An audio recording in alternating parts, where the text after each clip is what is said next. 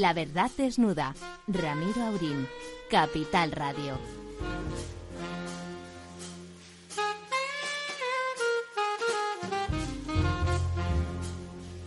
Muy buenas noches, amigas, amigos.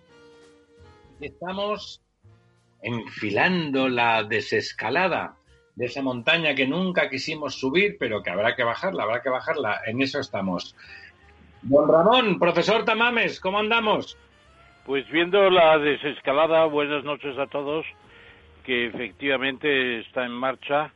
Yo creo que los eh, informes que recibimos de los mercados de valores, de las bolsas, son muy positivos. Yo no creo que sea eso de que la economía va por un lado y la bolsa por otro. Está mejorando porque hay una premonición de que las recuperaciones pueden ser más, más rápidas. Fíjese que el IBEX 35 ha subido un 15% en 11 sesiones continuas. Eso es una muestra, una muestra. Sin duda, sin duda una muestra importante. Don Lorenzo, ¿lo tengo ahí? Sí, muy buenas noches, don Ramiro y don Ramón, eh, mi querido profesor. efectivamente, eh, a mí lo que me sorprende es que normalmente, de lo que yo sé de escalada, las desescaladas suelen ser mucho más rápidas que las escaladas. Y aquí me da la sensación de que está siendo al revés, ¿no? Eh, no sé yo, a lo mejor estamos hablando de cosas distintas, pero el término quizás no sería el más adecuado. Bueno, usted sabe que, que cuando uno no es montañero de verdad, los de verdad tiene usted razón, pero cuando uno no sabe, bajar casi es más peligroso que subir, porque subir vas ahí agarrado a la pared, pero luego a la hora de bajar hay, hay riesgos. hay, técnicas, hay técnicas como el rappel, uno se puede apoyar con cuerdas, en fin. Hay procesos, eh, bueno, más, más dinámicos, ¿no? Eh, Mira cómo Italia ha cogido el rappel y ha dicho que ya abre todas las fronteras y que bienvenido el turismo, ¿no? Aquí en España, Alemania todavía tiene que decir que hasta el 14 de julio no puede decir nada porque hasta que España no dé la bienvenida, pues ellos no pueden recomendar. Claro, claro. Si, usted no abre la puerta, nadie puede darse por invitado, ¿no le parece? Por eso digo que hay, hay, hay quien desescala más rápido y otros más lentos, ¿no? Bueno, vamos a ver. Y hay lugares, hay lugares que, que donde todo se complica, ¿no? Como, como el, el país en el que vive nuestro don Argimino Barros. Don Argimino, ¿cómo andamos?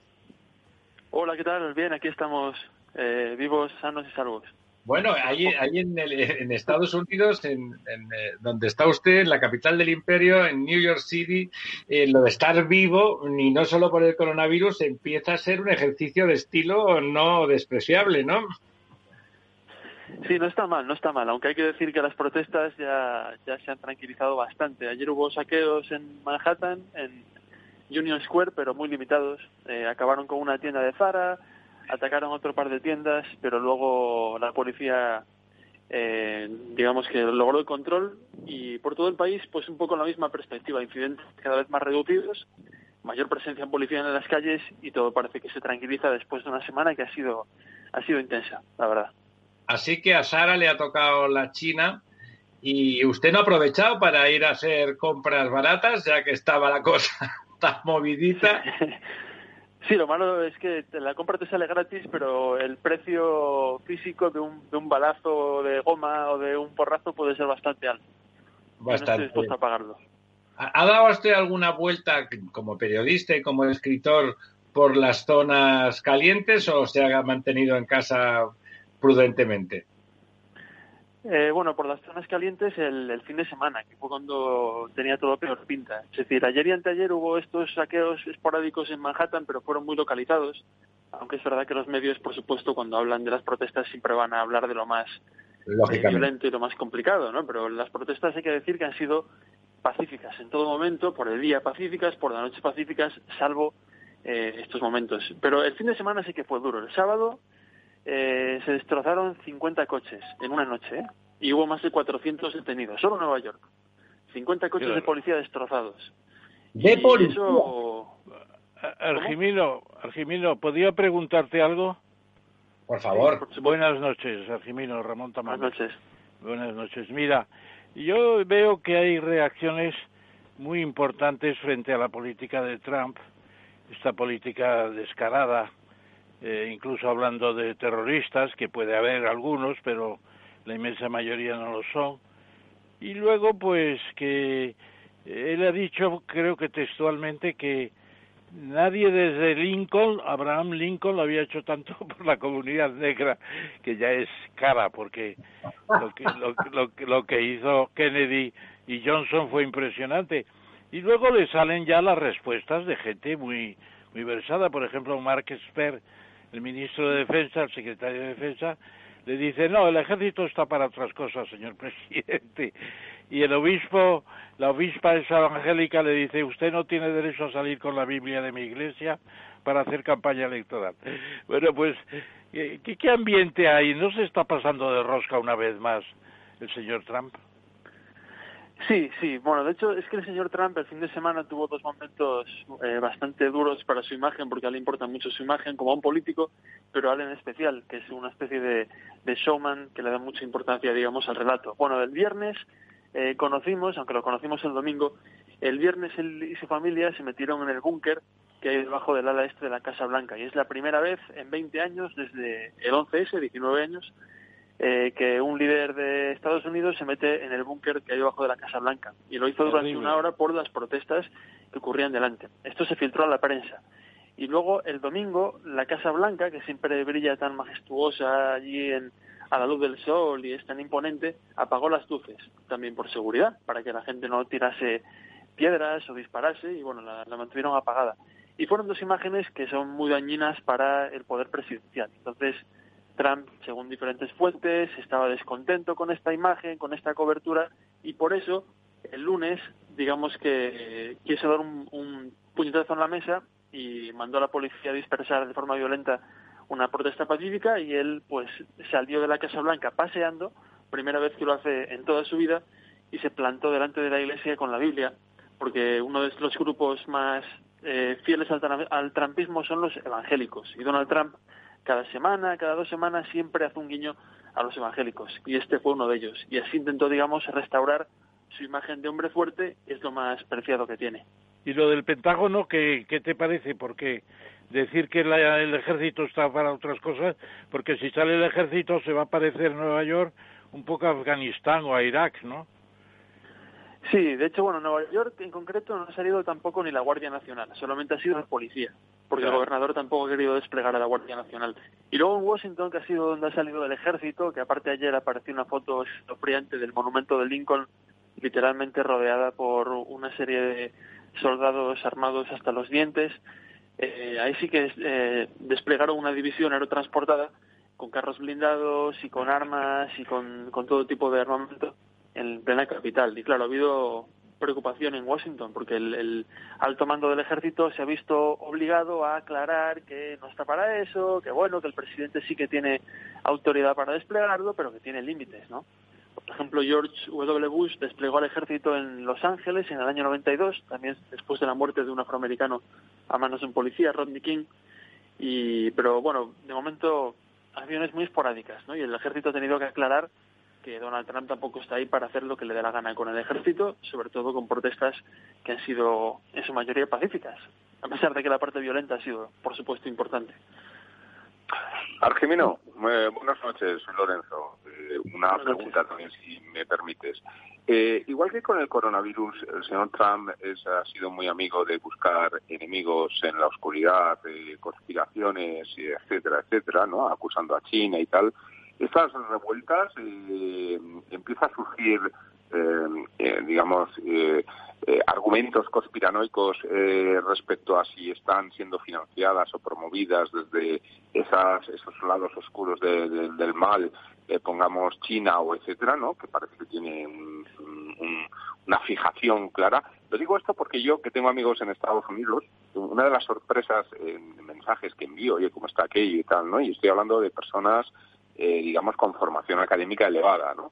Y pues una, una amiga familiar, ¿no? Pues me sorprende indicando que, claro, que es que eh, no comprendemos a Donald Trump, pero es que China es el gran enemigo y él es el único que es capaz de, verlo, ¿no? Esto me, me ha asustado un poco, ¿no? Y yo no sé si ya empieza a haber también rumores sobre si todas estas revueltas pueden estar de alguna forma teledirigidas, ¿no? Como eh, de hecho pues ha habido otras revueltas en el mundial y de nuevo China vuelve a ser el objetivo eh, número uno, el enemigo a abatir. Sí, yo no he visto que estas dos variables, una China y otra las revueltas que han ocurrido esta semana, se hayan juntado por ahora, ni siquiera en la retórica, digamos, conspiranoica de Trump o de algún aliado de Trump. Eh, sí es verdad que ha buscado chivo expiatorio y el primer día ya de las revueltas violentas eh, mencionó en su cuenta de Twitter Antifa, que es una especie de grupo eh, descentralizado que viene de la palabra antifascista y que reuniría anarquistas, extremistas de izquierda y que él y también el canal Fox conservador han querido ligar en algún momento al Partido Demócrata, ¿no? Como quien que los demócratas están azuzando las llamas y la parte más radical del partido, los jóvenes, han salido a destruir el capitalismo y a destruir la propiedad privada y de hecho Trump quería eh, nombrar a Antifa el eh, grupo terrorista. Esto por un lado, además de otros grupos. Eh, bueno, lo curioso es que cada, cada bando político también ha, reflejado un poco su agenda en, en los autores de, de los disturbios. Luego algunos demócratas han dicho que se trataba de nacionalistas blancos, supremacistas de extrema derecha y tampoco ha sido 100% probado salvo algunos casos. ¿no? Una época de violencia como esta, al final toda la gente que es violenta, de izquierda o de derecha o anarquista, aprovecha. sale a jugar un, un pequeño rol y aprovecha, con lo cual tampoco es una mentira 100%. Y luego respecto a China, eh, sí, también es una reacción que yo he tenido muchas veces de, de gente republicana a la que he entrevistado, y me acuerdo, por ejemplo, de un granjero de Michigan al que entrevisté en la feria de, granjas de, maquinaria agrícola de Iowa en enero y él era productor de soja y de trigo. Entonces él, su negocio se había visto afectado directamente por la guerra comercial con China. Y yo le pregunté, bueno, ¿y usted que a lo mejor pierde su negocio y su forma de vida por esta guerra que ha iniciado Donald Trump? ¿Qué le parece? ¿no? Y él comparaba a China con la Alemania nazi y decía, el error con Hitler fue no pararlo a tiempo y esperamos a que se hizo demasiado fuerte. Entonces ahora lo que hay que hacer es parar a China, cortar de las alas antes de que China se convierta en una potencia invencible. Y él me dijo una frase que se me quedó grabada, dice, prefiero perder una granja a ser destruido militarmente. Entonces él se ponía en la línea de fuego, sacrificaba su granja antes de que su país cayese frente a China en una guerra hipotética en el futuro.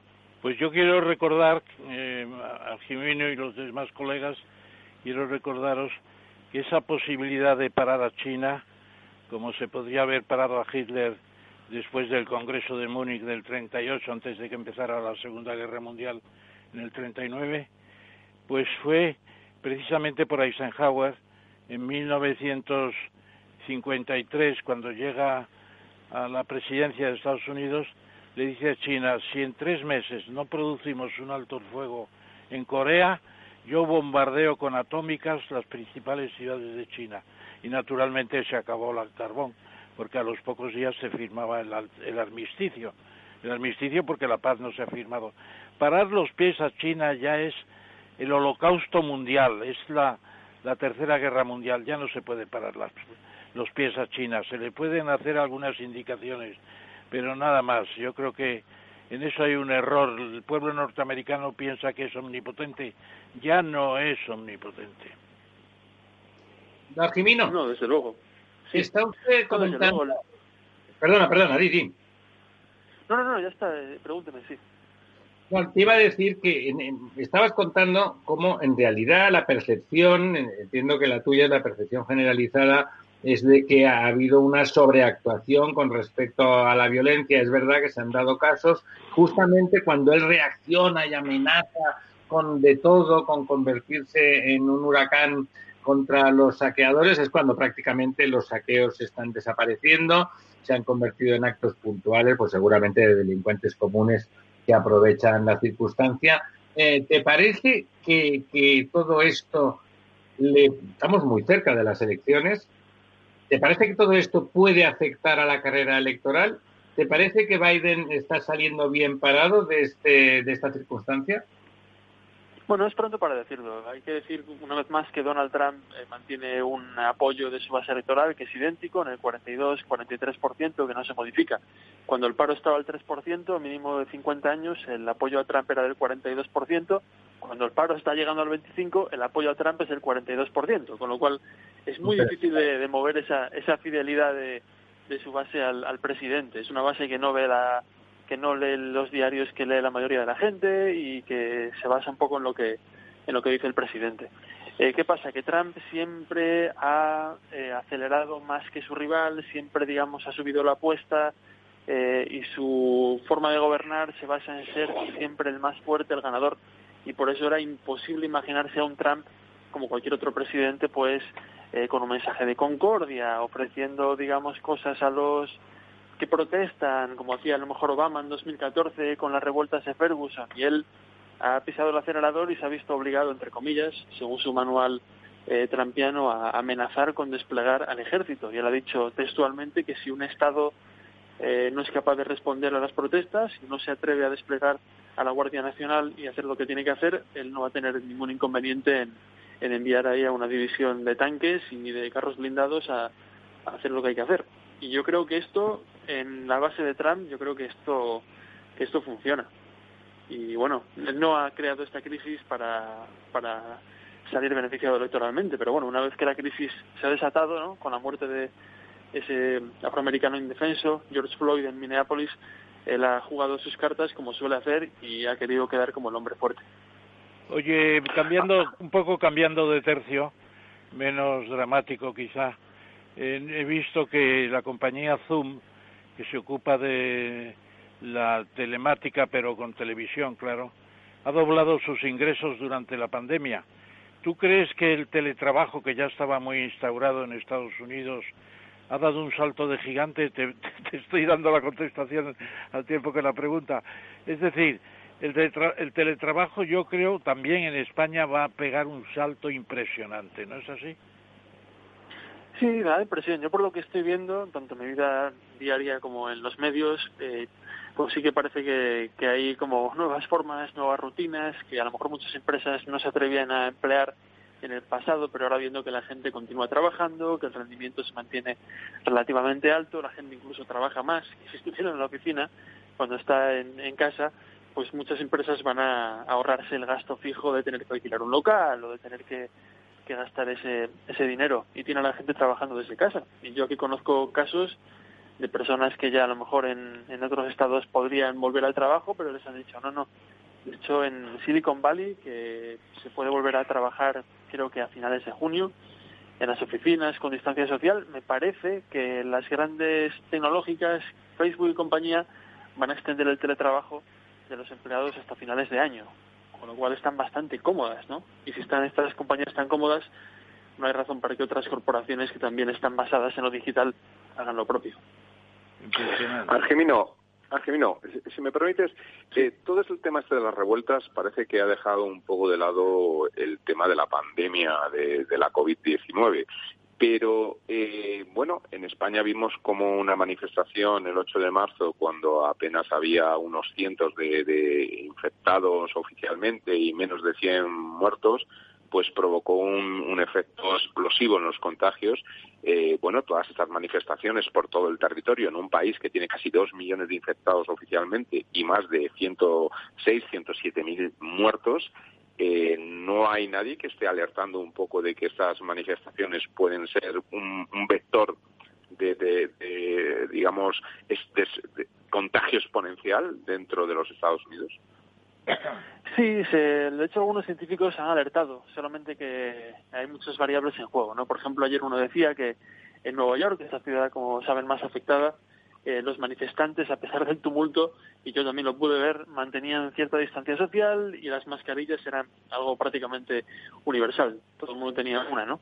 También es, están al aire libre y parece que no está claro porque tampoco conocemos en realidad cómo se propaga el virus en detalle. Sabemos las generalidades, ¿no? De un poco, eh, hace de tres meses decían, bueno, pues se propaga también por las superficies. Y ahora dicen, bueno, por las superficies pues no es tan común. Lo común es la gente respirando, ¿no? Y hablan de en las manifestaciones al aire libre, eso es algo bueno. Eh, malo, que la gente anda gritando y que además eh, pueden respirar gas lacrimógeno y segregar lagrimal y también eh, yo creo que los científicos están un poquito todavía eh, cautos o perdidos. Sí es verdad que ha habido casos, ha habido rebrotes concretos y bastante salvajes en Estados Unidos en iglesias que han reabierto y por ejemplo hay una iglesia, me parece que era en Nebraska, no estoy seguro, pero por el Midwest que había estado, donde cuyos feligreses habían estado cuatro horas cantando en el coro, guardando la distancia social, pero al final se infectaron yo creo que, que todos eh, algo así, una barbaridad. Entonces personas infectadas por un por un, un, domingo cantando en el coro, ¿no? Porque no había buena ventilación y porque por mucha distancia que pongas, si estás cuatro horas cantando, pues es más fácil contagiarse. Yo creo que estamos ya a punto de ver si realmente estas manifestaciones o en la próxima semana han generado o no un, rebrote y de qué tamaño. Argimino, una cosa que es verdad que, después de un evento singular y espectacular y bueno y emocionante positivamente de esas cosas que permiten a veces olvidarse de las penurias y, mirar un poco hacia adelante de la forma menos espuria posible, como fue el lanzamiento del, cohete de, SpaceX y bueno y el éxito, ¿no? La llegada allí de los astronautas con aquellos trajes tan bonitos que les han puesto, porque además son así, lo han hecho muy todo muy cinematográfico y además ha funcionado. Eh, ¿Cómo se ha percibido globalmente? ¿O ha desaparecido el efecto el efecto optimista de, la carrera espacial con, todos los problemas de los choques raciales? ¿O, o, sí ha tenido un efecto y qué efecto ha tenido? No, ha tenido un efecto, por desgracia, para el lanzamiento de Eclipse, porque los choques raciales el fin de semana fueron muy, muy graves y el sábado fue cuando lanzaron el cohete al espacio y bueno, hubo poca, poca presencia de esta noticia en la prensa. Bueno, hubo presencia, por supuesto, pero no lo que la que podía haber tenido eh, si se hubiera lanzado el miércoles, que era esa fecha original. Además tuvimos nuestra tertulia y además Donald Trump, que estuvo presente el sábado, en el lanzamiento desde el Kennedy Space Center de Florida, eh, se vio obligado a hablar de las protestas y cuáles eran sus medidas y qué opinión tenía.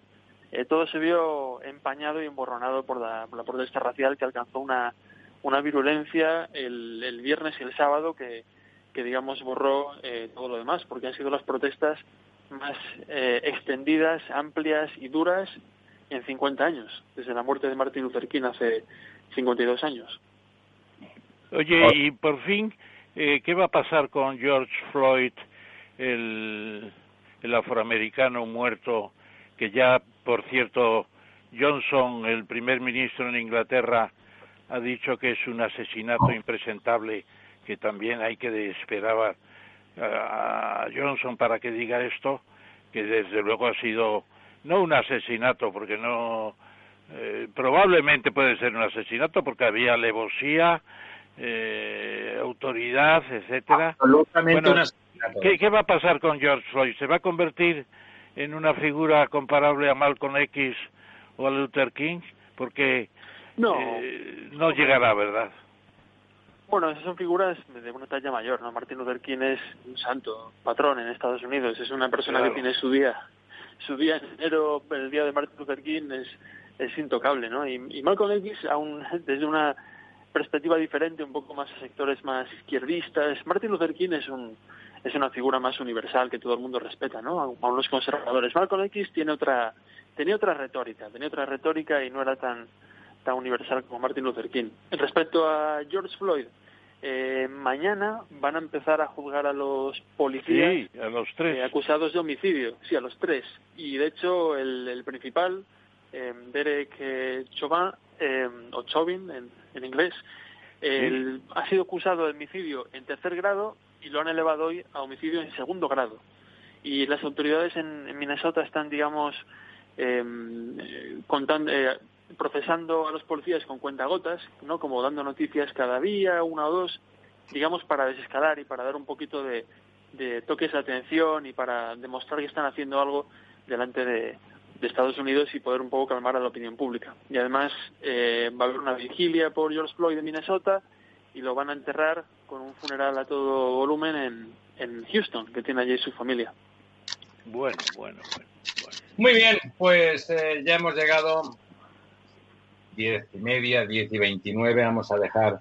Ha habido, había, había tela que cortar en, en Estados Unidos, siempre lo hay, pero la verdad es que estos días se ha producido una detrás de otra. Bueno, una cosa final. Antes hablaba don Ramón optimistamente de que la subida de la bolsa en, España había sido importante. y en Nueva York.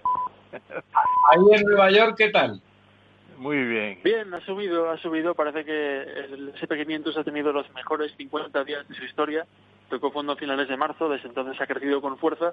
Las compañías más castigadas en los últimos meses, como por ejemplo las aerolíneas, han, eh, siguen rebotando, han crecido por encima del 5 o 6%, y las que lo han hecho muy bien, eh, como Amazon o como Netflix, eh, han tenido hoy un mal día. Pero parece que la bolsa está un poco por su cuenta y ve que, que aparecen datos macroeconómicos mejores de lo esperado. En el caso de hoy, datos de los salarios, datos del sector servicios, que no han sido tan malos como se esperaba, y todo esto ha elevado la bolsa con fuerza y por tercer día consecutivo. ¿Y el desempleo empieza a repuntar o, todavía no? El desempleo, hoy conocimos la encuesta de empleo privado que no ha sido tan mala como se esperaba. Creo que se destruyeron como dos millones y medio de empleos, según el último dato, en mayo. Y conoceremos el dato del paro este viernes. Y veremos a ver si es tan malo. Pero lo que está claro es que la destrucción de empleo, el ritmo, se ha ido ralentizando desde el peor momento a finales de marzo, que fue la gran sangría y parece que lo peor del golpe está detrás de nosotros ya y ahora queda pues iniciar la recuperación en los próximos meses. El rebote. Pues muchísimas gracias, don Argemino. Y nada, pues el próximo miércoles, el próximo miércoles más. Y que celebre usted el Día Mundial del Medio Ambiente. ¿Eso es un día, es un día significado en Estados Unidos o son cosas europeas? No, son cosas de las Naciones Unidas. Sí, efectivamente, de las Naciones Unidas, pero le dedicaremos eh, la atención que se merece. El país anfitrión este año de, del Día Mundial es Colombia, que tiene una participación en la biodiversidad mundial impresionante con sus zonas selváticas, montañosas, etcétera. Yo creo que va a ser un gran día porque hay un millón de especies ya amenazadas, de fauna, de flora, e incluso de microbios. Parece que también cuentan las especies. Ah, sí, también cuentan. Pues a mí hay algunos coronavirus que no me importaría terminados para siempre. Don Antonino, un abrazo. Hasta el próximo miércoles. Un abrazo. Hasta la próxima. Cuídate. La verdad desnuda. Capital Radio. Únete a El Viajero de la Ciencia todos los jueves a las 10 de la noche en Capital Radio. Acompáñanos por todo el mundo en nuestra búsqueda de las noticias más impactantes sobre ciencia y tecnología. Síguenos en las redes sociales y en el podcast buscando El Viajero de la Ciencia. El Viajero de la Ciencia, con Carlos Alameda. ¿Sabes cuál es el mejor dial para escuchar Capital Radio? Tu móvil. Ya tienes disponibles las versiones de iOS y Android de Capital Radio. Y si quieres escucharlas en tu coche, lo tienes muy fácil. Empareja el Bluetooth de tu coche con tu móvil o tableta, entra en la app de Capital Radio y ya lo tienes. Escucha Capital Radio en digital. Y si te preguntan qué escuchas, no lo dudes. Capital Radio.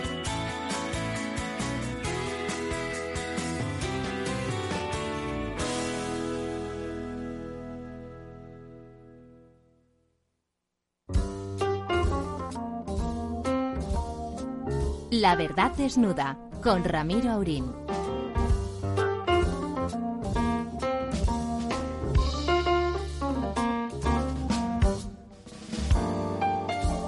Bueno, estamos de vuelta 33 minutos después de las 10 de la noche y en la tercera parte del programa vamos a entrevistar a vamos a entrevistar a don Julián Núñez, presidente del SEOPAN, pero antes una de esas cosas, igual que si lo del cohete, que es una cosa fantástica, ha pasado desapercibida casi a causa, de, en este caso, no del coronavirus, sino de los disturbios raciales, un evento, un evento que en otros, en otros momentos hubiese ocupado mucho la atención en, en España en particular, donde lo que ocurre en Argentina siempre tiene un eco muy notable, pues ha pasado casi desapercibido, que ha sido que, bueno, que ha estado realmente al borde de la bancarrota. Por eso traemos, eh, traemos hoy al programa a un desconocido, ya ha estado con nosotros, eh, y que le pido, como siempre, a, don Ramón que, haga la presentación de nuestro invitado de hoy. Nuestro invitado de hoy, queridos amigos, es Juan Eduardo Barrera Cortés. Él es eh, ingeniero de minas, eh, en la Universidad Nacional de San Juan, Argentina, con doctorado en la misma especialidad en la Universidad Politécnica de Madrid y también diplomado en ciencias ambientales, miembro del Club de Roma y ha desempeñado cargos importantes en el Banco Interamericano de Desarrollo, en el Banco Mundial y ha sido secretario de Estado de Minería de la Nación Argentina. Es además eh, miembro de la Sociedad de Internet y miembro consejero de Cable Runner Ibérica, primer operador neutro de fibra óptica en España. Le conocemos eh, a Eduardo hace años a través de amigos de la Universidad Autónoma y es bueno traerle hoy, coincido con Ramiro, como casi siempre, para decir que Argentina lo está pasando muy mal, lo ha pasado muy mal. La pandemia la ha gobernado bastante bien, pero estaba en el trasfondo el problema de, de la bancarrota, el default que dicen allí y precisamente convocamos a Juan Eduardo para que nos cuente, ¿se ha evitado el peligro? Es cierto que Wall Street hoy tenía las compañías argentinas volando de, entusiasmo. Bienvenido, Juan Eduardo, y tuya es la palabra. Muchas gracias. Eh, buenas noches a todos. Eh, efectivamente, yo creo que todas las partes eh, interesadas en esta negociación por la deuda más o menos sugieren lo mismo. Yo antes del programa hice una llamada a algún funcionario de alto nivel en Argentina, que, cuya fuente obviamente no puedo citar, para preguntarle más o menos cuál era la perspectiva y me decía que el cierre del acuerdo era inminente, ¿no? lo están esperando en cualquier momento. Si bien es cierto que todavía hay tiempo hasta el 12 de junio, para terminar de cerrar el acuerdo. Las partes están muy cercas. Por primera vez el Fondo Monetario ha hecho una especie de celestinaje eh, para acercar las dos puntas eh, y en el fondo se están discutiendo, no sé, un, par de dólares ¿no? entre la posición de los bonistas y la oferta del, gobierno argentino. O sea que en ese sentido creo que va a haber acuerdo aunque eh, técnicamente Argentina está en default. Si alguien ha seguido las noticias, habrá visto que los bonistas empezaron a cobrar los swap eh, por default, lo cual a, su vez es un ingreso adicional para esos mismos bonos. Y atento a lo que decía Ramiro al principio, la verdad que es cierto que en este entorno tan convulsionado y y con tanta incertidumbre y con tantos problemas en todo el mundo, eh, sí que ha habido como una actitud más condescendiente con, el, con la situación de Argentina que si hubiese estado, eh, digamos, una situación más normal, seguramente los, las posiciones hubiesen sido más duras, eh, más exigentes, con más condicionalidad. ¿no?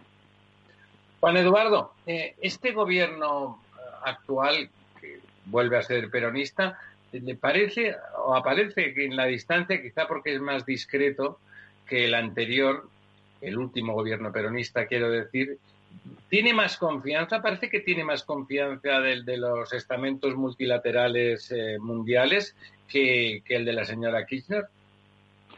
Eh, sí, sí, eh, es, es, abismal la diferencia, sin lugar a dudas, no solo hacia afuera, también hacia adentro, ¿no?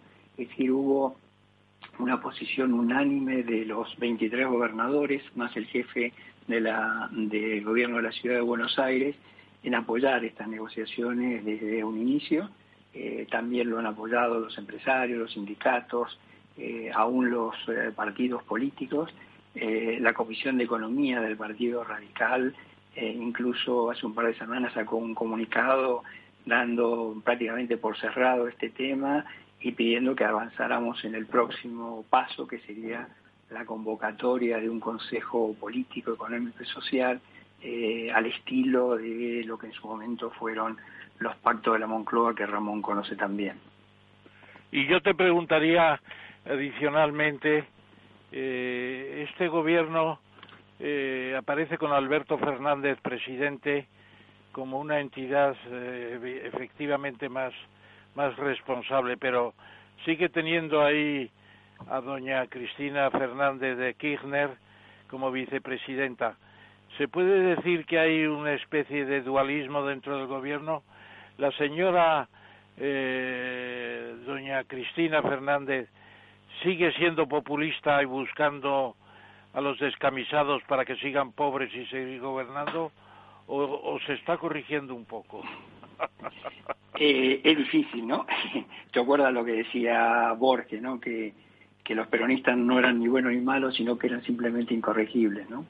Entonces, eh, tampoco, tampoco hay que tirar las campanas al vuelo. Pero cierto es que en el medio de esta negociación, eh, la negociación comenzó siendo algo muy técnico, con el ministro Guzmán, inclusive eh, con apoyo y beneplácito de muchos economistas de renombre internacional como como Krugman, como como bueno como la mayoría del staff digamos de economistas que suelen opinar sobre estos temas eh, y sin embargo eh, su propuesta original eh, fue rechazada por los bonistas, ¿no?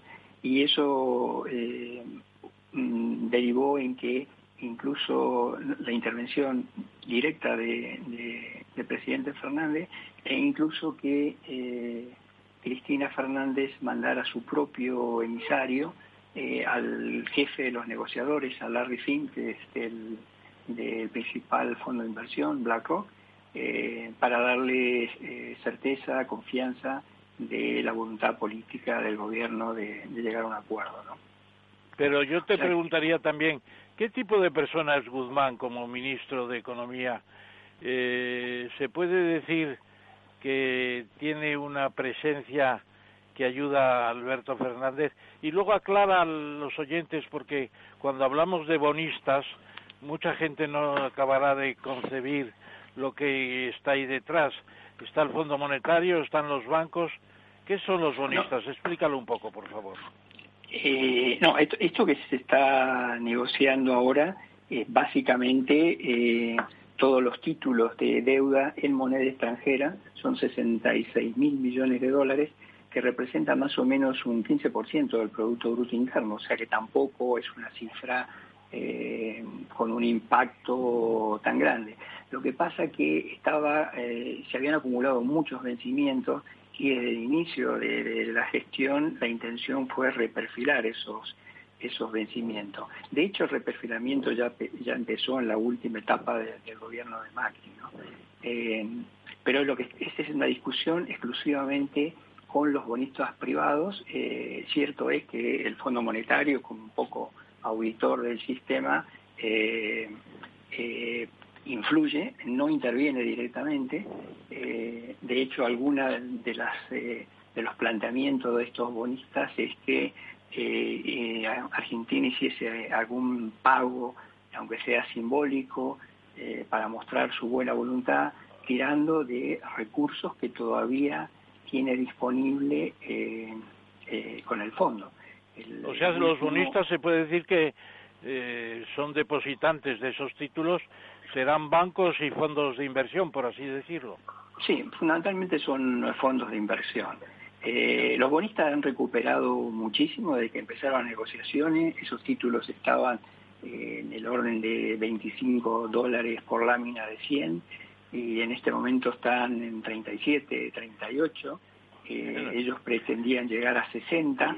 en fin, probablemente eh, esto se cierre alrededor de 50, digamos. Es un poco el techo que le ha puesto también el propio eh, Fondo Monetario Internacional, que por primera vez habla también de que la deuda eh, sea sustentable, ¿no? Eso, ese concepto anteriormente no estaba no estaba tan claro y ese es un concepto que introdujo el ministro Guzmán y que el staff del banco ha, ha comprado o aceptado, ¿no? Don Lorenzo, por favor. Sí, buenas noches, Eduardo. a mí, eh, yo que conozco bastante bien toda la región, me gustaría hacerte una pregunta sobre todo para que nos lo expliques a los, a los oyentes. Eh, sobre qué le pasa a Argentina. Argentina es un país inmensamente rico, con un capital excepcional, excepcional.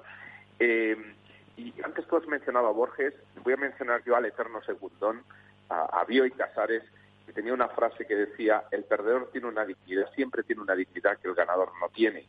Eh, ¿Se relame eh, eh, Argentina en ese rol de perdedor, en su dignidad de perdedor? ¿Qué le ocurre al pueblo argentino? Puede ser que haya algo de esa melancolía, ¿no? De, del ganador moral y perdedor en los hechos, ¿no? pero yo creo que el problema esencialmente es un problema político, es un problema de, alinear el, el país en lo que eh, es incluso, yo te diría, la mayoría de, eh, del sentimiento dominante, ¿no? Creo que la aspiración en general eh, es de, de, una especie de socialdemocracia al estilo europeo. Mm, me parece que el sueño argentino pasa por ahí, pero es muy difícil alinear sectores que están muy, muy opuestos porque eh, como sabéis, Argentina tiene clara ventaja comparativa en el agro, eh, que además cada vez es más eh, intensivo en tecnología y en capital y cada vez expulsa más mano de obra y tiene una población que obviamente por la ubicación de, Argentina, por, por falta de inversión, por falta de tecnología, es muy difícil encontrarle un lugar, ¿no? Entonces, eh, si no hay eh, armonía entre estos sectores para en un plan de largo plazo, los equilibrios son, son muy, muy grandes, ¿no? muy, muy importantes. Y ahí en ese sentido yo te preguntaría, eh, ¿es cierto el nivel, el umbral de pobreza que dicen que está como en el 25%? También la posición de Macri no ha sido lamentable. Cuando tú y yo íbamos a Argentina, me invitaste o me invitaron al Salón Azul de, del Senado Nacional a hablar con tantos diputados, había una esperanza de que Macri todavía podía poner en marcha una especie de pactos de la Moncloa. ¿Qué pasó con Macri? ¿Y qué pasa con la pobreza? Bueno, la pobreza es altísima y además con todo lo que está cayendo, no nos olvidemos, escuché la primera parte del programa cuando vosotros hablabais del tema de subir a la montaña, no nos podemos olvidar que Argentina está todavía en el pie de monte, ¿no? Está mirando la montaña, eh, está en las primeras escaramuzas y el, el pico se espera eh, para fines de junio o incluso julio, ¿no?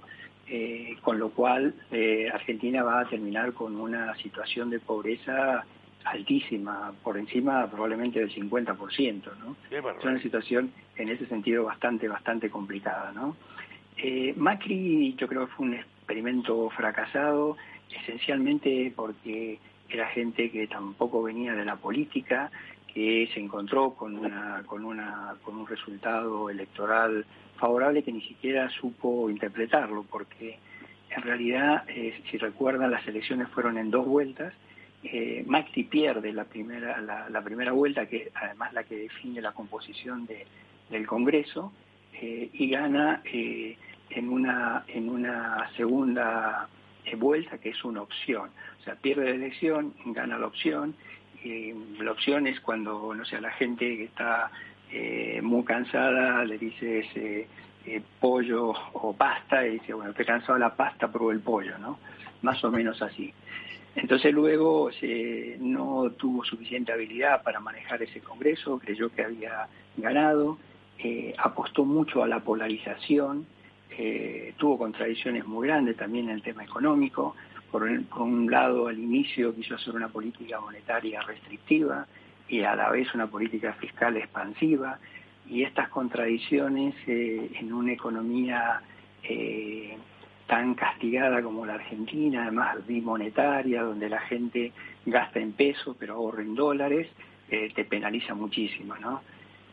Y entonces esa combinación de errores políticos y errores económicos en realidad hizo explosión en el 2018. 2018 es donde se produce eh, la primera negativa de, los eh, bueno de los inversores eh, privados a seguir financiando el déficit de Argentina y tiene que recurrir al Fondo Monetario en, una operación realmente histórica porque ha sido mayor préstamo de la historia del Fondo Monetario, mm, dado mm, fundamentalmente basado en condiciones políticas, con un análisis técnico de los propios funcionarios del fondo, eh, prácticamente en rebeldía, ¿no? diciendo que se estaba generando una deuda de, con estos eufemismos que usan los técnicos del fondo, de baja probabilidad de recuperación. Debió, debió enamorarse la señora Lagarde de Macri, que era un buen mozo que bailaría muy bien el tango. Bueno, lo que, algo yo creo que, que, eh, había una esperanza en superar el peronismo en Argentina, ¿no? Y el resto del mundo mm.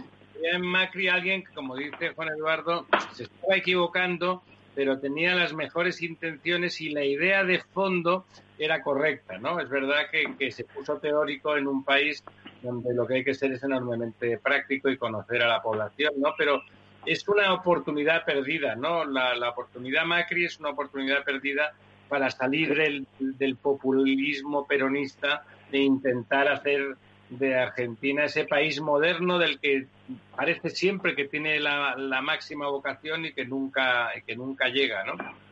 Sí, Argentina debiera tener ahora una buena oportunidad siendo un productor de alimentos eh, tan importante, ¿no?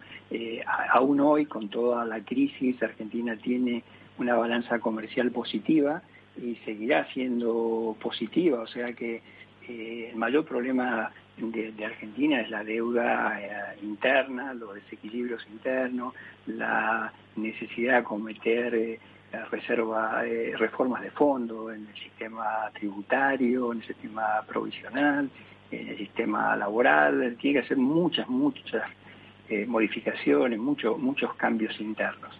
Pero tiene, es un país con, con mucha potencialidad, no cabe duda. Ahora, por ejemplo, eh, Vietnam restringe la exportación de, arroz y es una gran oportunidad para Argentina que se está aprovechando. Australia tiene un pequeño conflicto ahí con China por el tema de la, porque Australia eh, también apoyó los reclamos de, de, en la Organización Mundial de la Salud y se abre una oportunidad para cebada y carne argentina. Eh, y esto es continuamente así, ¿no? Eduardo, a mí me gustaría preguntar... Una, última pregunta, Lorenzo, una última pregunta. Sí, por esa línea. Eh, desde los últimos seis meses, aproximadamente, desde noviembre, octubre, noviembre, año 2019 ahora, hemos visto como el peso argentino ha pasado eh, prácticamente de unos 50 por dólar a casi 70, ¿no? Esto es una depreciación de casi el 40%. ¿Cómo se vive esto en la calle? Entiendo que habrá una, un incremento en términos de precios, pero también eh, se supone que precisamente por esas exportaciones habrá una reactivación del empleo. ¿Cómo, cómo está la realidad al margen de la deuda pública, del default? Bueno, ahora está todo teñido con, el tema de, la pandemia, ¿no? Eh, Argentina se encerró muy pronto, eh, incluso a diferencia de la crítica que se puede hacer aquí en España, eh, allí fue al revés, quizás se encerraron demasiado pronto. Como decía al principio, todavía les, queda enfrentar lo peor y ya llevan más de dos meses de encierro, con lo cual empieza a notarse mucho la fatiga, ¿no? Entonces la situación ahora está toda teñida de, de, esa, de esa situación, con lo cual eh, hablar de, eh, no sé, hoy lo escuchaba en unas declaraciones al, al jefe del gobierno de la ciudad, que de alguna manera también es casi la cabeza de la oposición, diciendo que en el, marco, en este entorno, eh, ninguna idea era buena, ¿no? Que había que un poco esperar hasta que aclare un poco toda esta situación, ¿no? Bueno, Juan Eduardo, pues muchísimas gracias por estar con nosotros y hablar, hablar y recordar a, sin duda, uno de los países más queridos entre, entre nosotros. Y cuando hablábamos antes del vencedor moral, pensaba muchas veces en, el fútbol, ¿no? En los últimos eventos mundiales, el mejor ha sido, el mejor fútbol lo ha practicado Argentina y, y ha ganado al final, como decía Lineker, ha ganado Alemania o esa Alemania sudamericana que es Chile, ¿no? En lugar de Argentina, que sin duda ha sido el que ha ofrecido el fútbol más hermoso. Quizá, quizá adolece de eso y la verdad es que esperamos. Aquí en España llevamos siempre, siempre tenemos la esperanza de que eso se revierta y que Argentina se convierta en ese país esplendoroso que promete. Un abrazo, Juan Eduardo. Muchísimas gracias a vosotros. Otro abrazo. La verdad desnuda. Ramiro Aurín, Capital Radio.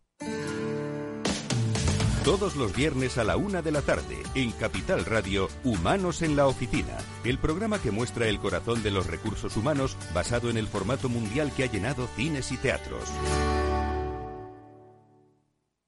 Esto te estás perdiendo si no escuchas a Luis Vicente Muñoz en Capital, La Bolsa y la Vida. Es fundamental salvaguardar la seguridad jurídica porque el dinero puede elegir otros mercados eh, pues muy rápidamente. ¿no? Miguel Zurita, presidente de ASCRI, la patronal de Capital Riesgo en España. No te confundas. Capital, la bolsa y la vida con Luis Vicente Muñoz, el original. Toma las riendas de tus finanzas con la Escuela de Inversiones de Negocios de Carne y Hueso para emprendedores y empresarios que además de lanzar y hacer crecer sus empresas, también quieren rentabilizar al máximo sus ahorros e inversiones. Con Mariló Sánchez Fuentes.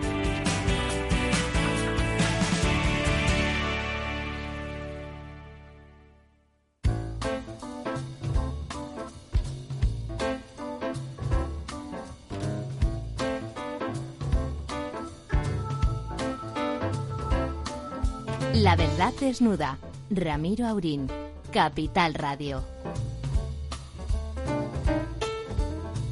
Pues aquí estamos de vuelta, faltan cuatro minutos para las once y me imagino, lo digo porque nos seguimos sin estar en el estudio, esperemos ese remedio pronto. Supongo que tengo al otro lado del teléfono a don Julián Núñez. Julián, ¿estás ahí? Estoy ahí, Ramiro, buenas noches.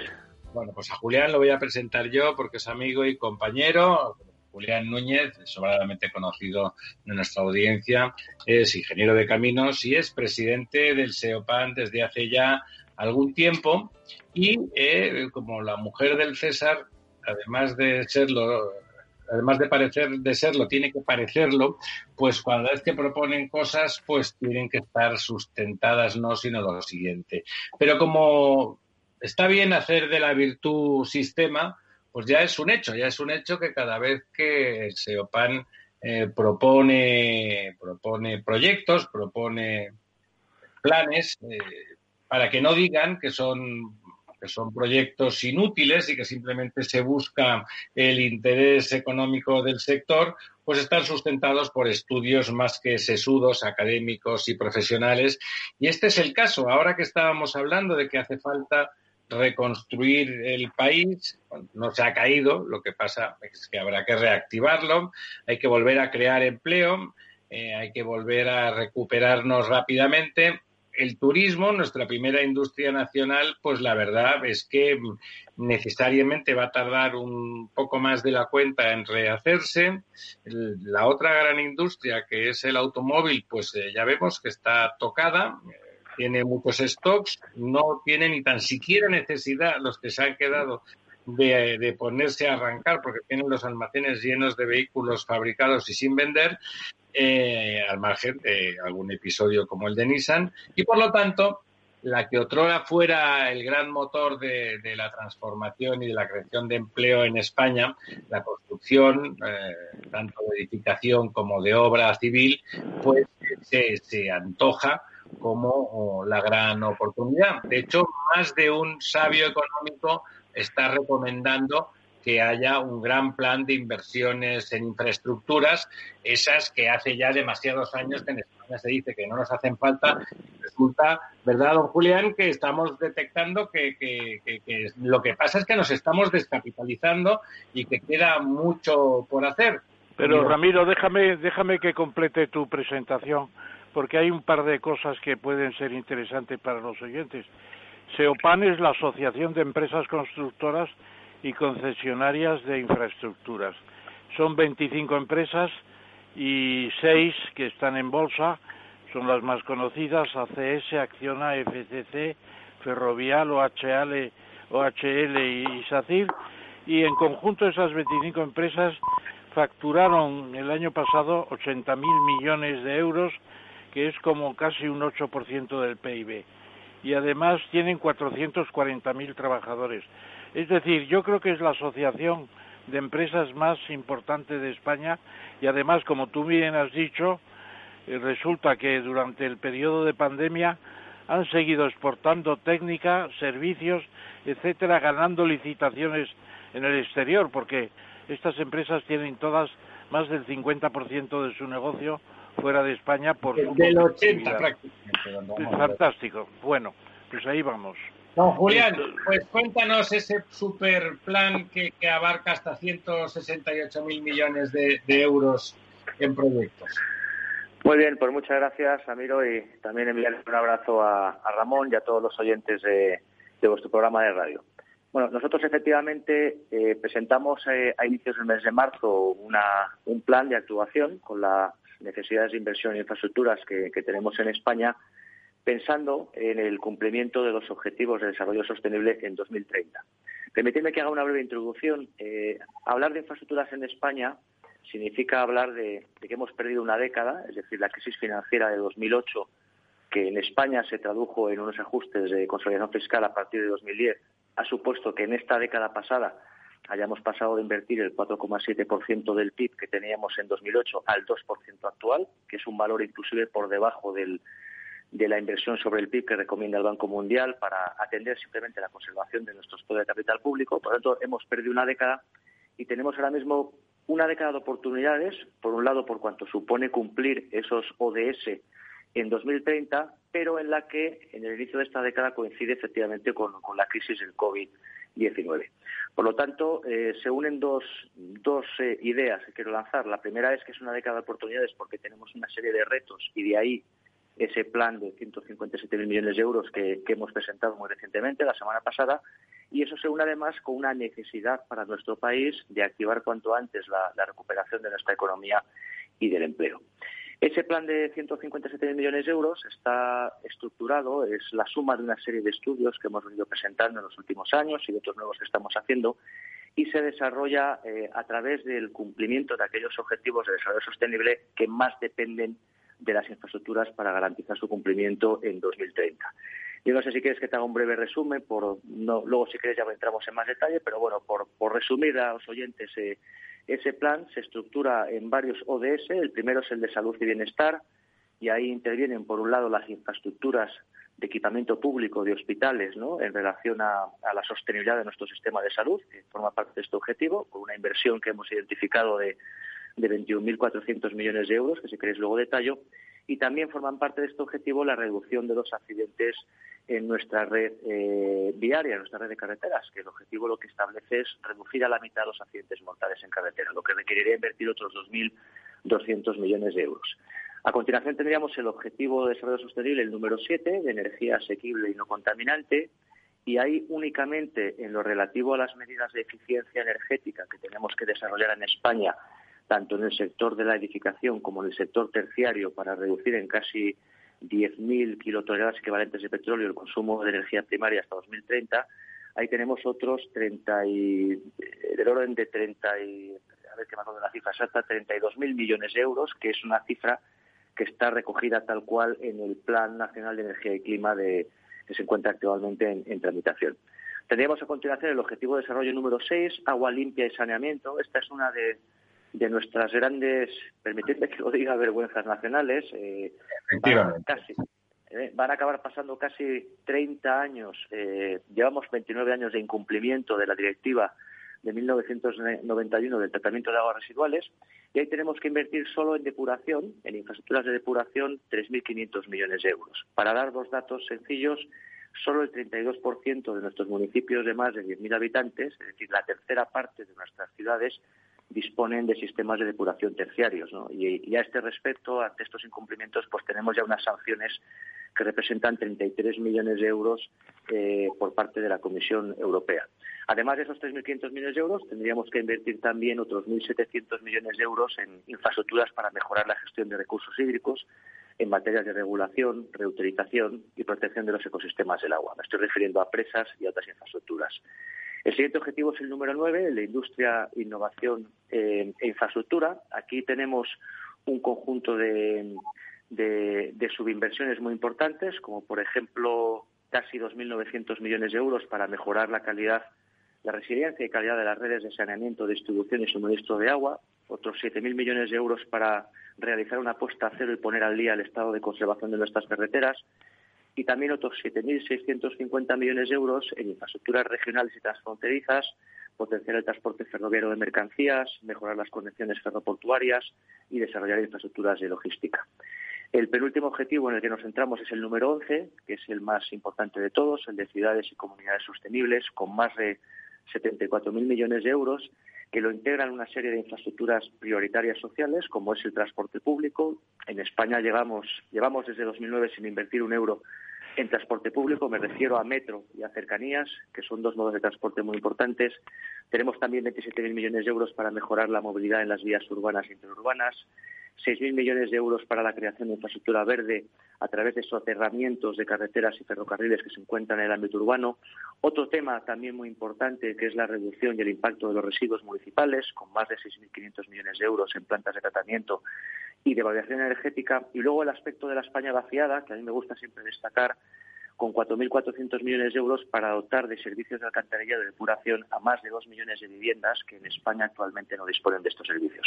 Y en último lugar, y termino, el ODS 15, que es el que reclama luchar contra la desertificación y la sequía e inundaciones, que en el caso de España las inundaciones, como todos conocemos, ocurren en las mismas fechas, en los mismos lugares y suponen unas eh, pérdidas, unos daños económicos de más de 300 millones de euros anuales. Pues tenemos una dotación, una necesidad de infraestructuras para prevenir las inundaciones de cerca de mil millones de euros y en lo relativo a las eh, infraestructuras para prevenir la desertización y la sequía, hablamos de regadío, otros 3.000 millones de euros. En total, y termino, pues son 157.000 millones de euros, todos en infraestructuras prioritarias y, como veréis, pues no hemos hecho ninguna referencia a otras tipologías de infraestructuras como la alta velocidad, los aeropuertos o los puertos. ¿no? Yo creo que es un poco un resumen de, de la fotografía que, tendríamos en España para, para cumplir y garantizar esos ODS en 2030. Yo creo que es un resumen. Espera, déjame un momento, Ramón. ¿no? Hay una cosa que inmediatamente me llama la atención, a que lo hemos hablado otras veces. Eh, ha sacado el tema de la, de la vergüenza de la depuración. Eh, por ejemplo, en ese caso, en ese caso siempre ha estado claro, y en casi todos los que has comentado, pero en ese caso ha estado siempre claro que había dinero privado disponible para hacer esas operaciones y cobrar con, cargo a la gestión de eso. ¿Por qué, ¿Por qué han estado bloqueadas muchas de esas eh, infraestructuras? La mayoría de las que has comentado no son ni conflictivas políticamente, ni tan siquiera tienen discusión partidaria.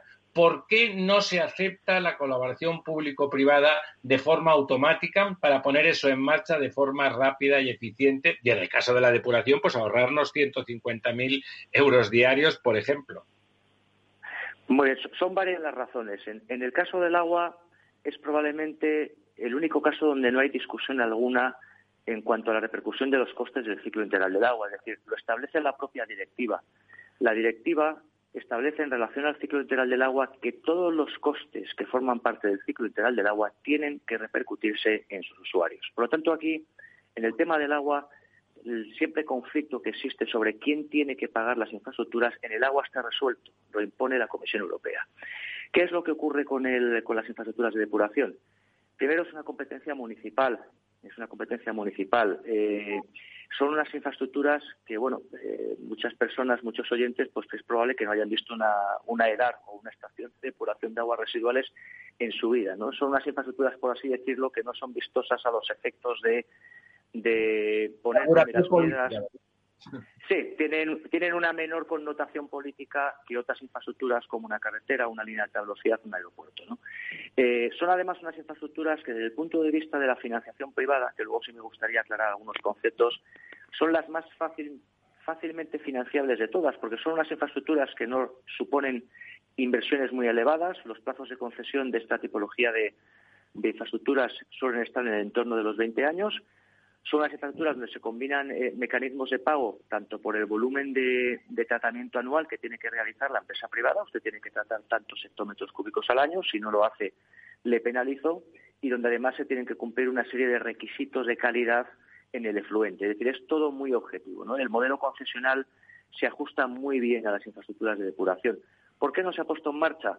Pues probablemente por esa falta de relevancia política, también por esa dispersión, digamos, en la titularidad o competencia que tienen las administraciones públicas, que como he dicho es de competencia municipal, pero luego también tenemos un efecto singular y es que en España muchas de esas actuaciones que son de competencia municipal en un momento determinado se eh, cambiaron de titularidad y se declararon de interés general. Entonces, con las distintas alternancias de gobierno se ha producido también que por parte de algunos gobiernos han visto cómo tenían unas necesidades de inversión de unas infraestructuras que habían sido declaradas de interés general cuando inicialmente u originalmente eran de titularidad municipal. Eh, yo creo que la razón es quizá la falta de voluntad política, la falta de, también de relevancia política en cuanto a lo que suponen estas infraestructuras, pero en mi opinión, y lo he dicho antes, este es una de las mayores prioridades que tenemos en nuestro país. Eh, hay países como Bélgica que están pagando multas anuales de más de 150 millones de euros.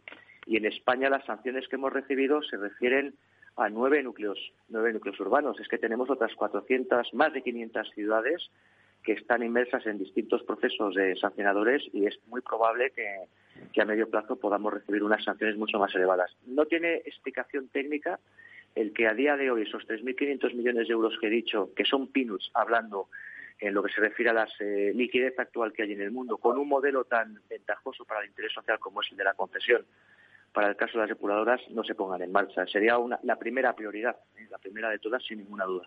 Bueno, y seguramente eh, yo creo, Julián, que también hay un tema fundamental que no vamos a tocar porque sería muy largo y nos apartaríamos lo principal, que es un regulador de todo el mercado del agua.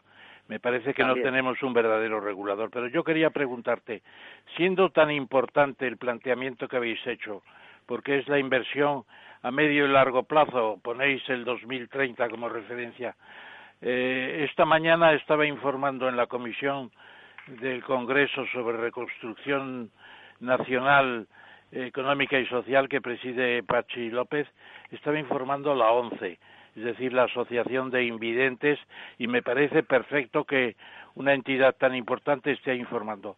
¿Vais a informar vosotros en las previsiones de, digamos, presupuestarias y económicas a medio y largo plazo en esa comisión? Bueno, nos tienen que convocar ¿eh? como ponentes. Nosotros, eh, desde nuestra organización, yo he remitido a todos los integrantes de la Comisión de Reconstrucción, al presidente Pachi López, a los vicepresidentes y a todos los portavoces que participan en la comisión, enviándoles este informe que hemos preparado y manifestándoles la, eh, bueno, lo que entendemos que sería una obligación el poder, aparte de un honor, poder comparecer ante esa comisión para, si hablamos de reconstrucción, hablar y hacer eh, comentar nuestras propuestas y, ver qué puede ofrecer el sector de las infraestructuras a nuestro país para poder anticipar ese crecimiento económico. Yo entiendo que como sector deberíamos participar en esa comisión y así lo esperamos, pero a la fecha actual, pues estas eh, comparecencias las tienen que, solicitar desde la comisión y a, la fecha actual, repito, no, no tenemos noticias de que así vaya a ser, pero nosotros lo hemos solicitado y en buena medida entiendo que sería completamente lógico cuando además estamos hablando de una comisión de, de reconstrucción. Permíteme, Ramón, que diga otro, otro detalle que, de los que, en relación a la pregunta anterior de, Ramiro, hay otra razón también por la que me decías por qué no se pone en marcha el tema de la depuración.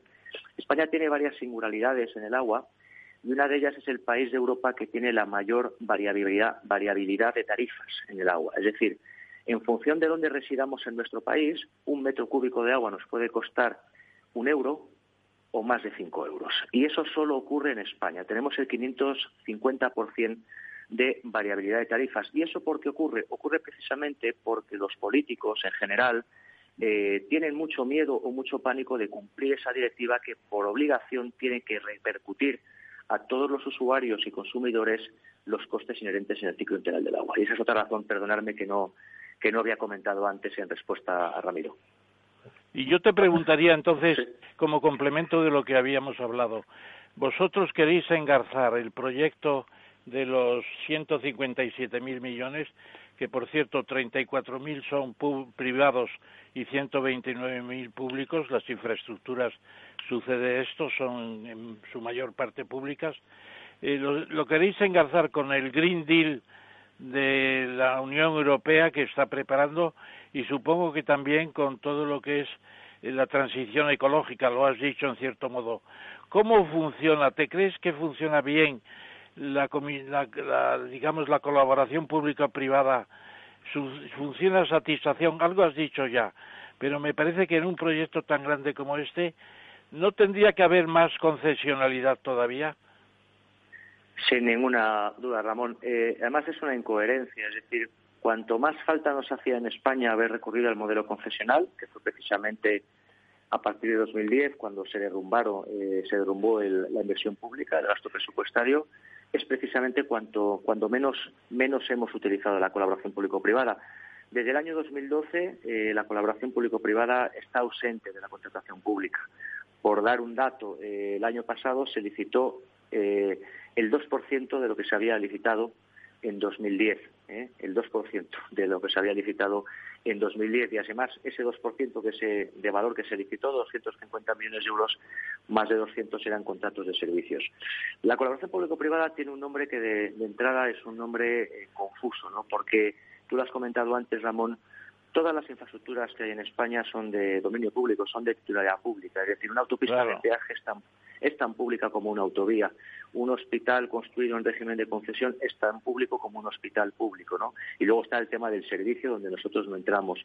Yo creo que el, que el modelo de colaboración público-privada, y más particularmente el modelo de concesión, no se entiende por parte del político, por parte del sector público. Ha habido algunas malas experiencias puntuales puntuales que tampoco se ha hablado de ellas ni se ha querido explicar qué es lo que ha fallado y qué medidas hemos adoptado. Me estoy refiriendo, por ejemplo, al caso de las autopistas de peaje, eh, donde yo estaría encantado de que se hiciera un grupo de trabajo para analizar qué ha fallado. Yo creo que una obligación de, de cualquier país y, muy particular en nuestro sector, que es un sector de técnicos e ingenieros, cuando algo no funciona, lo primero que se hace es investigar qué ha fallado para que no vuelva a ocurrir. ¿no? Y la población pública, como te decía, está ausente del panorama de la contratación pública y es un modelo de, de financiación que tiene muchas ventajas, muchísimas. Nosotros, de hecho, además, eh, no lo hemos hecho público y, hemos hablado sobre este asunto. Hemos contratado un informe a la Universidad Politécnica donde precisamente hemos querido poner en valor cuáles son las ventajas que tiene este modelo. Y son muchas. ¿no? La primera es anticipar o adelantar en el tiempo la inversión y el beneficio social que ello conlleva. ¿no? Podemos esperar 10 años a hacer un hospital o podemos hacerlo ahora. ¿no? Eh, adelantar en el tiempo el beneficio social. Hay una clara eficiencia, ganancia de eficiencia, porque integramos todo el ciclo de proyecto en un solo agente, es decir, el proyecto, la construcción, el mantenimiento, la operación, todo ello se engloba en un solo agente en lugar de tener que andar realizando un contrato para cada uno de los agentes que intervienen. Hay una mayor eficiencia porque se asignan unos riesgos al operador económico. Por poner un ejemplo, imaginemos el contrato de conservación de una carretera. El modelo tradicional, usted tiene este presupuesto anual y se lo tiene que gastar se lo tiene que gastar en esto o en aquello. El modelo concesional lo que establece, usted tiene unos indicadores de calidad y de servicio y usted tiene que cumplir, tiene que gastar lo que usted considere para mantener esos indicadores. Hay, por tanto, una eficiencia en cuanto a la asignación de riesgos al operador económico. Hay incentivos y penalizaciones para garantizar los plazos y presupuestos. Hay una mayor calidad de los usuarios al, eh, eh, fijarse efectos negativos económicos para, el operador. Eh, hay incentivos a la innovación hay un menor número de, contratos a gestionar y sobre todo hay una equidad intergeneracional. Claro, desde el punto de vista de nuestra sociedad, que unos españoles eh, sufraremos con estos impuestos unas infraestructuras durante cuatro años que van a ser utilizadas durante los 100 años posteriores, pues es algo que en una sociedad eh, rica eh, y con muchísimos recursos, pues podría tener poca relevancia, pero en la coyuntura en la que estamos creo que la equidad intergeneracional es muy importante, ¿no? Eh, y eso serían las ventajas. Entonces, el por qué no se utiliza este modelo, yo creo que falta eh, eh, una falta de conocimiento en el político de lo que representa este modelo, quizá motivada por el miedo de algunas actividades o actuaciones puntuales que no han funcionado como se debía, pero como también tenemos esa falta de, diagnóstico y de autocrítica de por qué ha fallado aquello, pues es difícil poder salir de este bucle. Pero sin ninguna duda, si queremos cumplir cualquier plan de inversión pública en los próximos años, va a tener que ser con recurso al, modelo confesional. Sí, señor. Lorenzo. Sí, eh, buenas noches, Julián. Mira, a mí, eh, yo sé que este estudio que habéis elaborado es un estudio fantástico sobre todas las necesidades y minucioso que, tenemos de infraestructuras en España. Es un estudio que se hace antes de todo este problema actual de la, de la pandemia. Pero la realidad es que ahora estamos después de esta pandemia eh, la realidad es que ha habido un impacto económico negativo muy fuerte. Hay estudios eh, infinitos estudios que demuestran el, tremendo potencial, efecto multiplicador que tiene en, el, en, la creación eh, de empleo y en la creación de riqueza el, digamos, el gasto en infraestructuras, se está planteando una inyección por parte de la Unión Europea de 140.000 millones, 70.000 a fondo perdido. Eh, con muy poco dinero público, con un modelo concesional de colaboración público-privada, se produce ya un efecto multiplicador, porque implicaría que una cantidad reducida que podría servir como semilla para canalizar todos estos proyectos, con esa participación público-privada permitiría escalar hasta, hasta, hasta los niveles de esos 157.000 millones eh, que planteas de infraestructuras necesarias. Y no, ¿No crees que haría falta un estudio pormenorizado, es una invitación que os hago a poder poner, igual que habéis puesto esas cifras y todos esos proyectos, cuál sería el efecto y ese análisis coste-beneficio que habrían esos beneficios que en esta situación actual se multiplican por la necesidad que tiene el país en cuanto a la creación de empleo y a la creación de riqueza que, puede ser uno de los grandes motores, como decía al principio eh, Ramiro, y, cobrar un protagonismo especial en la recuperación de nuestra economía? Bueno, muchas gracias por la, por la pregunta. De hecho, lo, lo, hemos hecho. Lo hemos hecho no en todo, no en la totalidad de los 157 millones de euros, pero en lo que se refiere a, a las infraestructuras del ciclo integral del agua, a las infraestructuras hidráulicas y a las infraestructuras de, transporte lo tenemos hecho.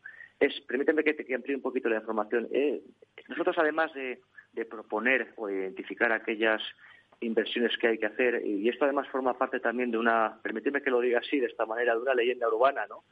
Siempre hay gente que, ve el vaso medio lleno y habla de, de, ejemplos de inversiones que no han tenido la rentabilidad prevista. Lo primero que quiero aclarar es que en España no creo que llega, no llega al 2 por mil el porcentaje de inversión hecha en los últimos 20 años que se hayan demostrado que no han tenido la rentabilidad social que deberían de tener. Pero nosotros, además de proponer e identificar las inversiones, efectivamente hablamos de su retorno social. Es decir, yo creo que cualquier infraestructura tiene dos componentes. Una es el impacto económico y que, como bien has comentado, hay muchísimos estudios, el Fondo Monetario Internacional, todo lo que se refiere a la generación de actividad económica inducida o al incremento del valor, añadido bruto de una región como consecuencia del inicio de, una infraestructura. Y hay también un factor muy importante que es el, el retorno socioeconómico o el beneficio socioeconómico, que básicamente es obtener los beneficios sociales que induce esa infraestructura durante su periodo de operación, durante su periodo de vida útil, relacionarlos con el coste económico durante ese periodo de la infraestructura y eso tiene un ratio de beneficios sobre coste. Nosotros para las infraestructuras de transporte terrestre en nuestro análisis tenemos realizado ese análisis coste-beneficio que lo ha hecho la ingeniería Sener y para las infraestructuras del ciclo integral del agua, que tiene un procedimiento de cálculo parecido, aunque los conceptos son distintos, también lo hemos realizado. Por poner un ejemplo, ¿no? si hablamos de una infraestructura de transporte, ¿cómo se calcula o se mide el beneficio social de una infraestructura de transporte? Con tres variables. La primera es monetizando el ahorro de tiempo que induce esa infraestructura en los usuarios, eso es un beneficio social, monetización del ahorro de tiempo que induce.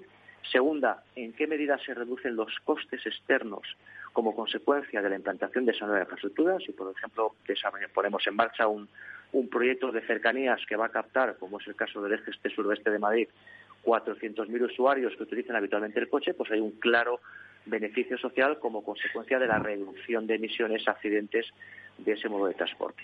Y un tercer factor que también es importante, que es valorar en qué medida el coste del sistema, de la operación del sistema de transporte, se reduce eh, como consecuencia de ese nuevo modo de transporte. Hay modos de transporte que son económicamente más rentables que otros. ¿no? Por tanto, ese factor del, beneficio eh, socioeconómico lo tenemos realizado. En el caso de las infraestructuras de transporte, en todo el catálogo de, infraestructuras que, hemos realizado, precisamente hemos incluido aquellas infraestructuras de cercanías, metro, carreteras, que tienen una mayor ratio de beneficio sobre coste. Hay un caso, por ejemplo, muy singular, que es el de el de las conexiones ferroportuarias son las infraestructuras eh, que mayor beneficio sobre coste tienen, de nueve, es decir, una infraestructura, eh, una conexión ferroportuaria a cualquiera de nuestros grandes puertos eh, que tenemos. Importantísimo. Claro, es, es tremendo, ¿no? Hay, hay, un caso concreto que es el acceso ferroviario al puerto de Barcelona que tiene en concreto una TIR social del 100%. Impresionante. espectacular. Y, y, entonces todo eso lo tenemos calculado y infraestructuras, evidentemente, las obras de metro eh, tienen un mayor componente de beneficio por el tiempo que se ahorre a, los, a los usuarios, pero al tener una mayor inversión por kilómetro y al tratarse de líneas que se encuentran en la periferia de nuestras grandes ciudades, como es el caso de Madrid y Barcelona, pues tienen un ratio más cercano a uno, pero luego tenemos eh, proyectos de cercanías con ratios de beneficio sobre coste de hasta cinco veces. Y, realmente eh, ese, en nuestra opinión, debe de ser el criterio de priorización, es decir, a la hora de, mm. decidir qué, tenemos que hacer, ese debería ser el único criterio y deberíamos... Oye, Julián, Julián, perdona que, que te interrumpa ya casi en el final porque se notaba por tu tono de voz en, de, esta, esta parte de la sesión.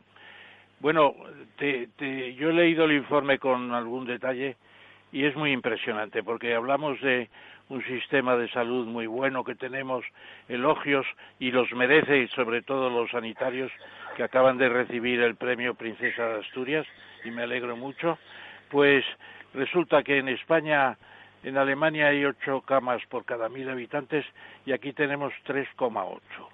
Nos enteramos en medio de la pandemia. Y luego, tú mismo, en el informe, vosotros mismos, y me gusta mucho que hayas citado a Sener, porque yo conocí mucho a Enrique Sendagorta, y esa, oficina de cálculo es formidable, pues tú mismo te pones aquí, retorno fiscal del plan, 77 mil millones, es decir, casi la mitad. Y luego, empleos nuevos, 2,36 millones. Es impresionante. Eso quizá hubiera que detallarlo cronológicamente cuánto duran esos empleos. Y luego demanda final, importaciones solo el 9%. Es arrastre de, de toda clase de inputs, de inputs nacionales impresionante, ¿no? Así es. Eh, bueno, que te voy a contar yo a ti, Ramón, que eres eh, pues una de, de nuestras mayores referencias económicas. Eh, el sector de la construcción, Muchas gracias. que nadie, eh, el sector de la construcción, eh, eh, y tú lo sabes mejor que nadie, es un sector que, entre otros factores, es el que mayor eh, promociona la industria nacional, porque es el que menor número de importaciones recurre para el, el desarrollo de su actividad. Por eso es factor común en muchos países cuando hay una crisis de este tipo, apostar por la construcción es apostar también por la industria nacional, ¿no? Eh, hay otros sectores también muy importantes, no quiero poner nombres, eh, que la gente desconoce, que más del 50% de lo que se produce en nuestro país, más de la mitad viene de fuera de España, se ha producido en otros países, no, quiero poner ejemplos. Eh, relacionando el tema de la sanidad que lo has comentado, yo creo que sin duda probablemente la medicina, y lo dice un ingeniero de caminos, yo creo que es una de las carreras más duras, si no la más dura, exigente y vocacional que tenemos en nuestro país y creo además que es la que, porque eso es otro tema de que se podría hablar, Raúl Temío, de la educación en nuestro país, de, las carreras que, que está manteniendo ese nivel de excelencia que ha tenido siempre. Nosotros en el informe Efectivamente, a pesar de que nos podían tachar de oportunistas, nos pareció oportuno hacer un análisis que convendría que se discutiera en el Congreso y que también el colectivo médico lo dijera. Y lo que hicimos fue precisamente combinar el número de camas de hospitales públicos o privadas en operación con el número de estancia media de pacientes en camas hospitalarias. Y con eso lo que hicimos fue calcular cuál sería la capacidad máxima asistencial en términos de población que tienen los distintos países de la OCDE. En España el dato que tiene es el 14,6%. Es decir, si todos nos pusiéramos enfermos y todos tendríamos que tener eh, un ingreso hospitalario, nuestra capacidad hospitalaria solo permitiría eh, eh, tratar al 14,6% de la población. Es exactamente el mismo porcentaje que tiene Italia. Italia tiene un poquito más, el 14,7%. La media de la OCDE está en el 22%, que es justo el valor que tiene Francia. Y si nos vamos ya al caso de Alemania, que es el segundo país del mundo, probablemente por su herencia por Segunda Guerra Mundial, tiene el 32%. Es decir, Alemania más que duplica dos veces la capacidad que tendría de, asistencia a toda su población. Y precisamente con ese dato del 14,6% lo que hicimos fue un cálculo, bueno, en qué medida igualar, qué supondría de inversión igualar ese 22% que es el ratio medio de la OCDE.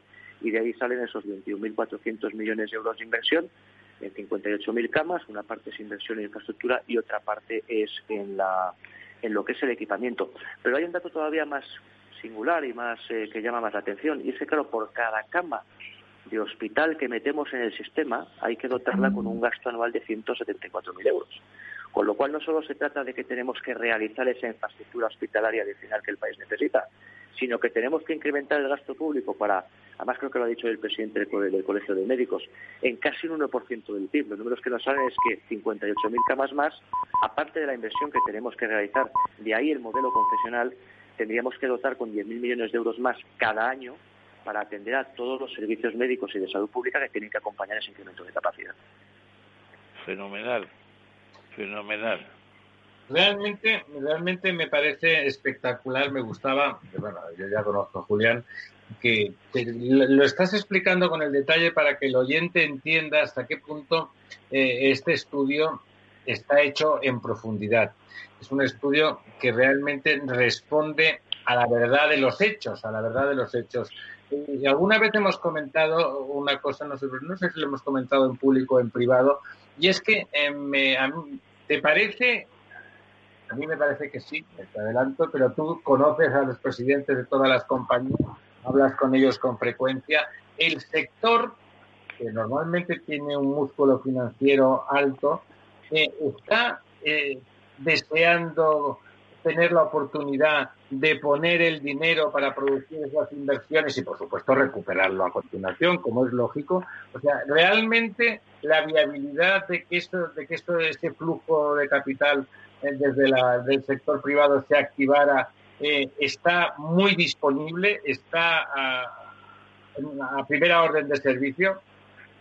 Completamente, completamente. Eh, de hecho, el otro día lo, creo que pues uno de, nuestros presidentes, el presidente Ferrovial, lo comentó en una entrevista en El País, es decir, hay una enorme liquidez en el mundo eh, para invertir en proyectos de inversión. Las infraestructuras, además, precisamente por esa naturaleza pública que tienen, de sector regulado, entre comillas, es un eh, tipo de activo eh, muy atractivo para los fondos soberanos, fondos institucionales, fondos de infraestructuras, porque al final esa regulación pública le da un plus de garantía, es decir, eh, el gobierno de España no va a dejar que nuestra red de aeropuertos AENA eh, se caiga. O sea, es, es la, entrada de, de 8 de cada 10 turistas que vienen a nuestro país. Es decir, eso le da una seguridad y una solvencia a todos estos inversores que hace que haya un apetito enorme por invertir en, infraestructuras. Y en nuestras empresas, además, tenemos la suerte en España pues, de tener a las compañías líderes en el mundo en la financiación de proyectos de infraestructuras públicas mediante modelos de concesión, con lo cual tenemos la experiencia,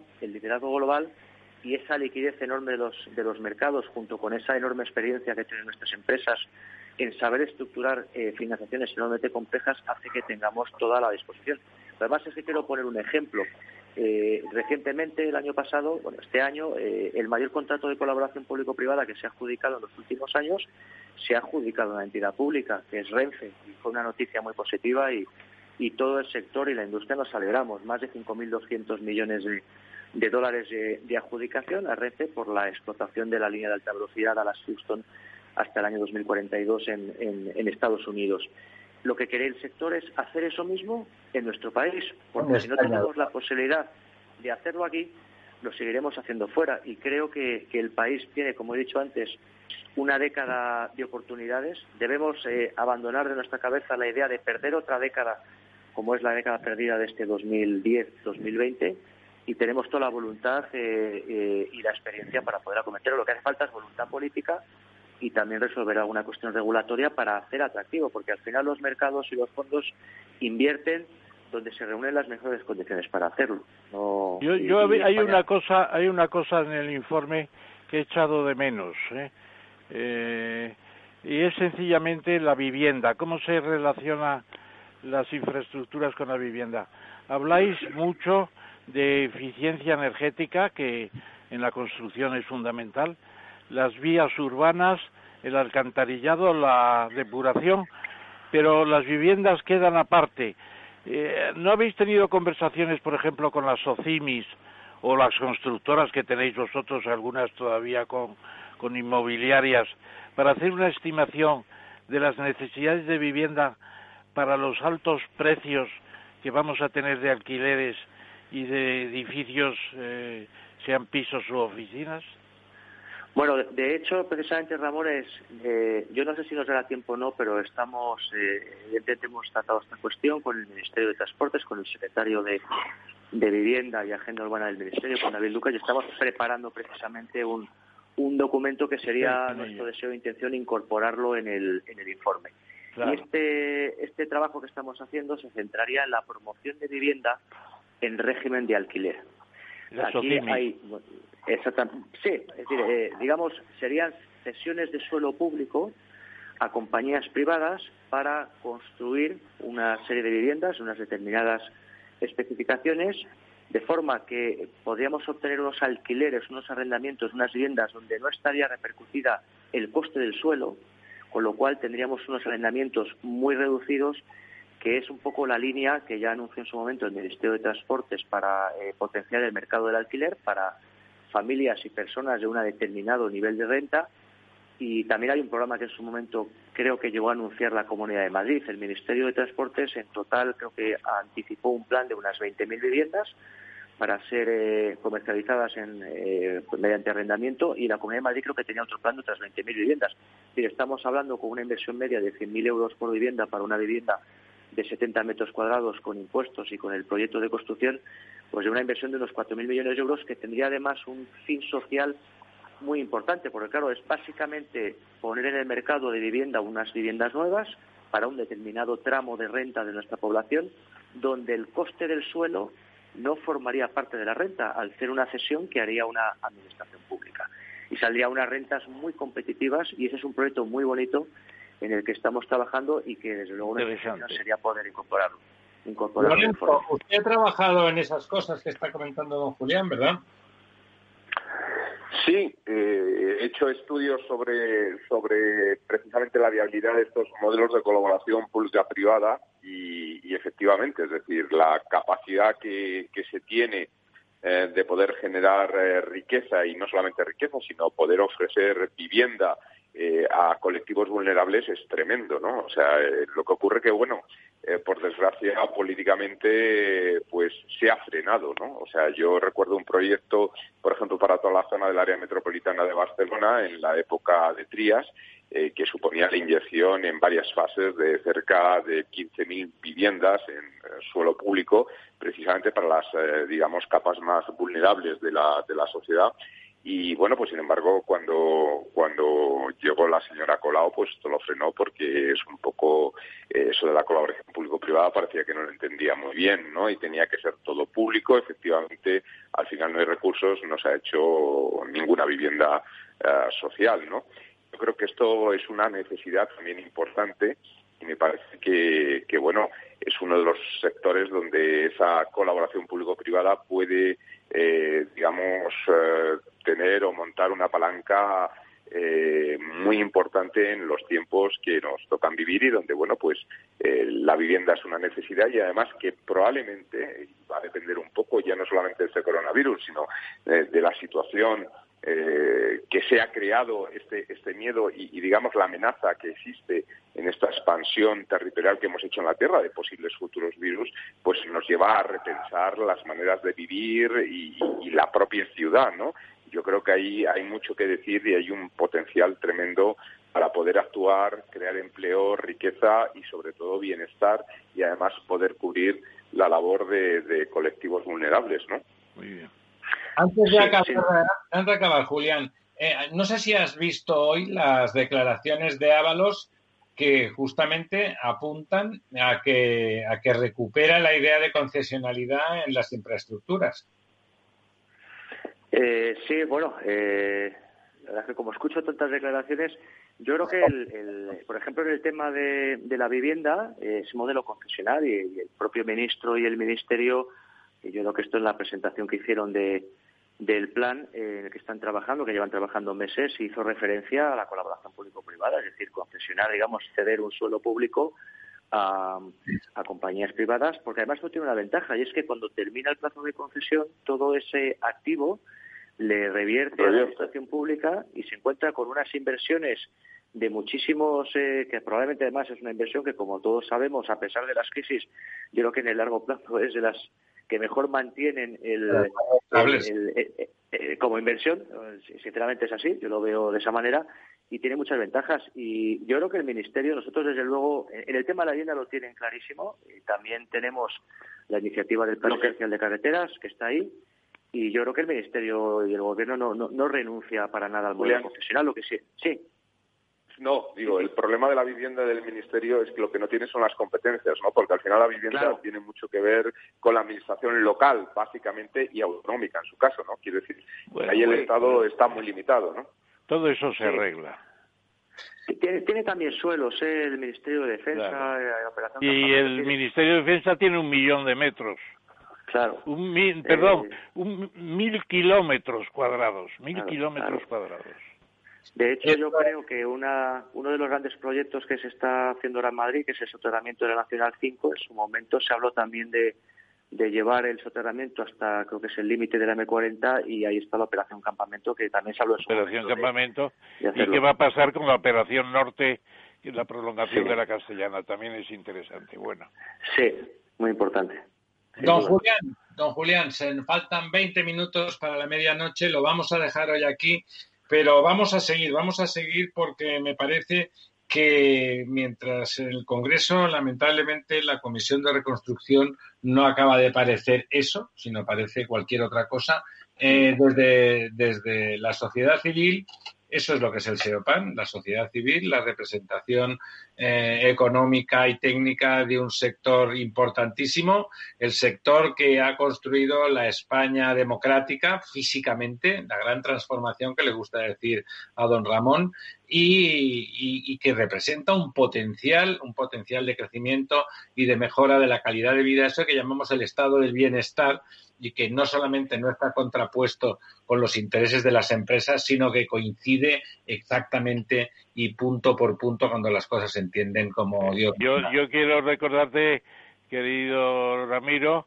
que el 8 de, de noviembre, me parece que fue del año 2017, en el Congreso de los Diputados, allí estaba también don Julián, hicimos aquella presentación de 40 años que cambiaron España y en gran parte fueron las infraestructuras, evidentemente. Don Julián, un abrazo. Nos hablamos inmediatamente. Muchas gracias. Hola, un abrazo. Gracias. gracias a vosotros. Un fuerte La verdad desnuda con Ramiro Aurín.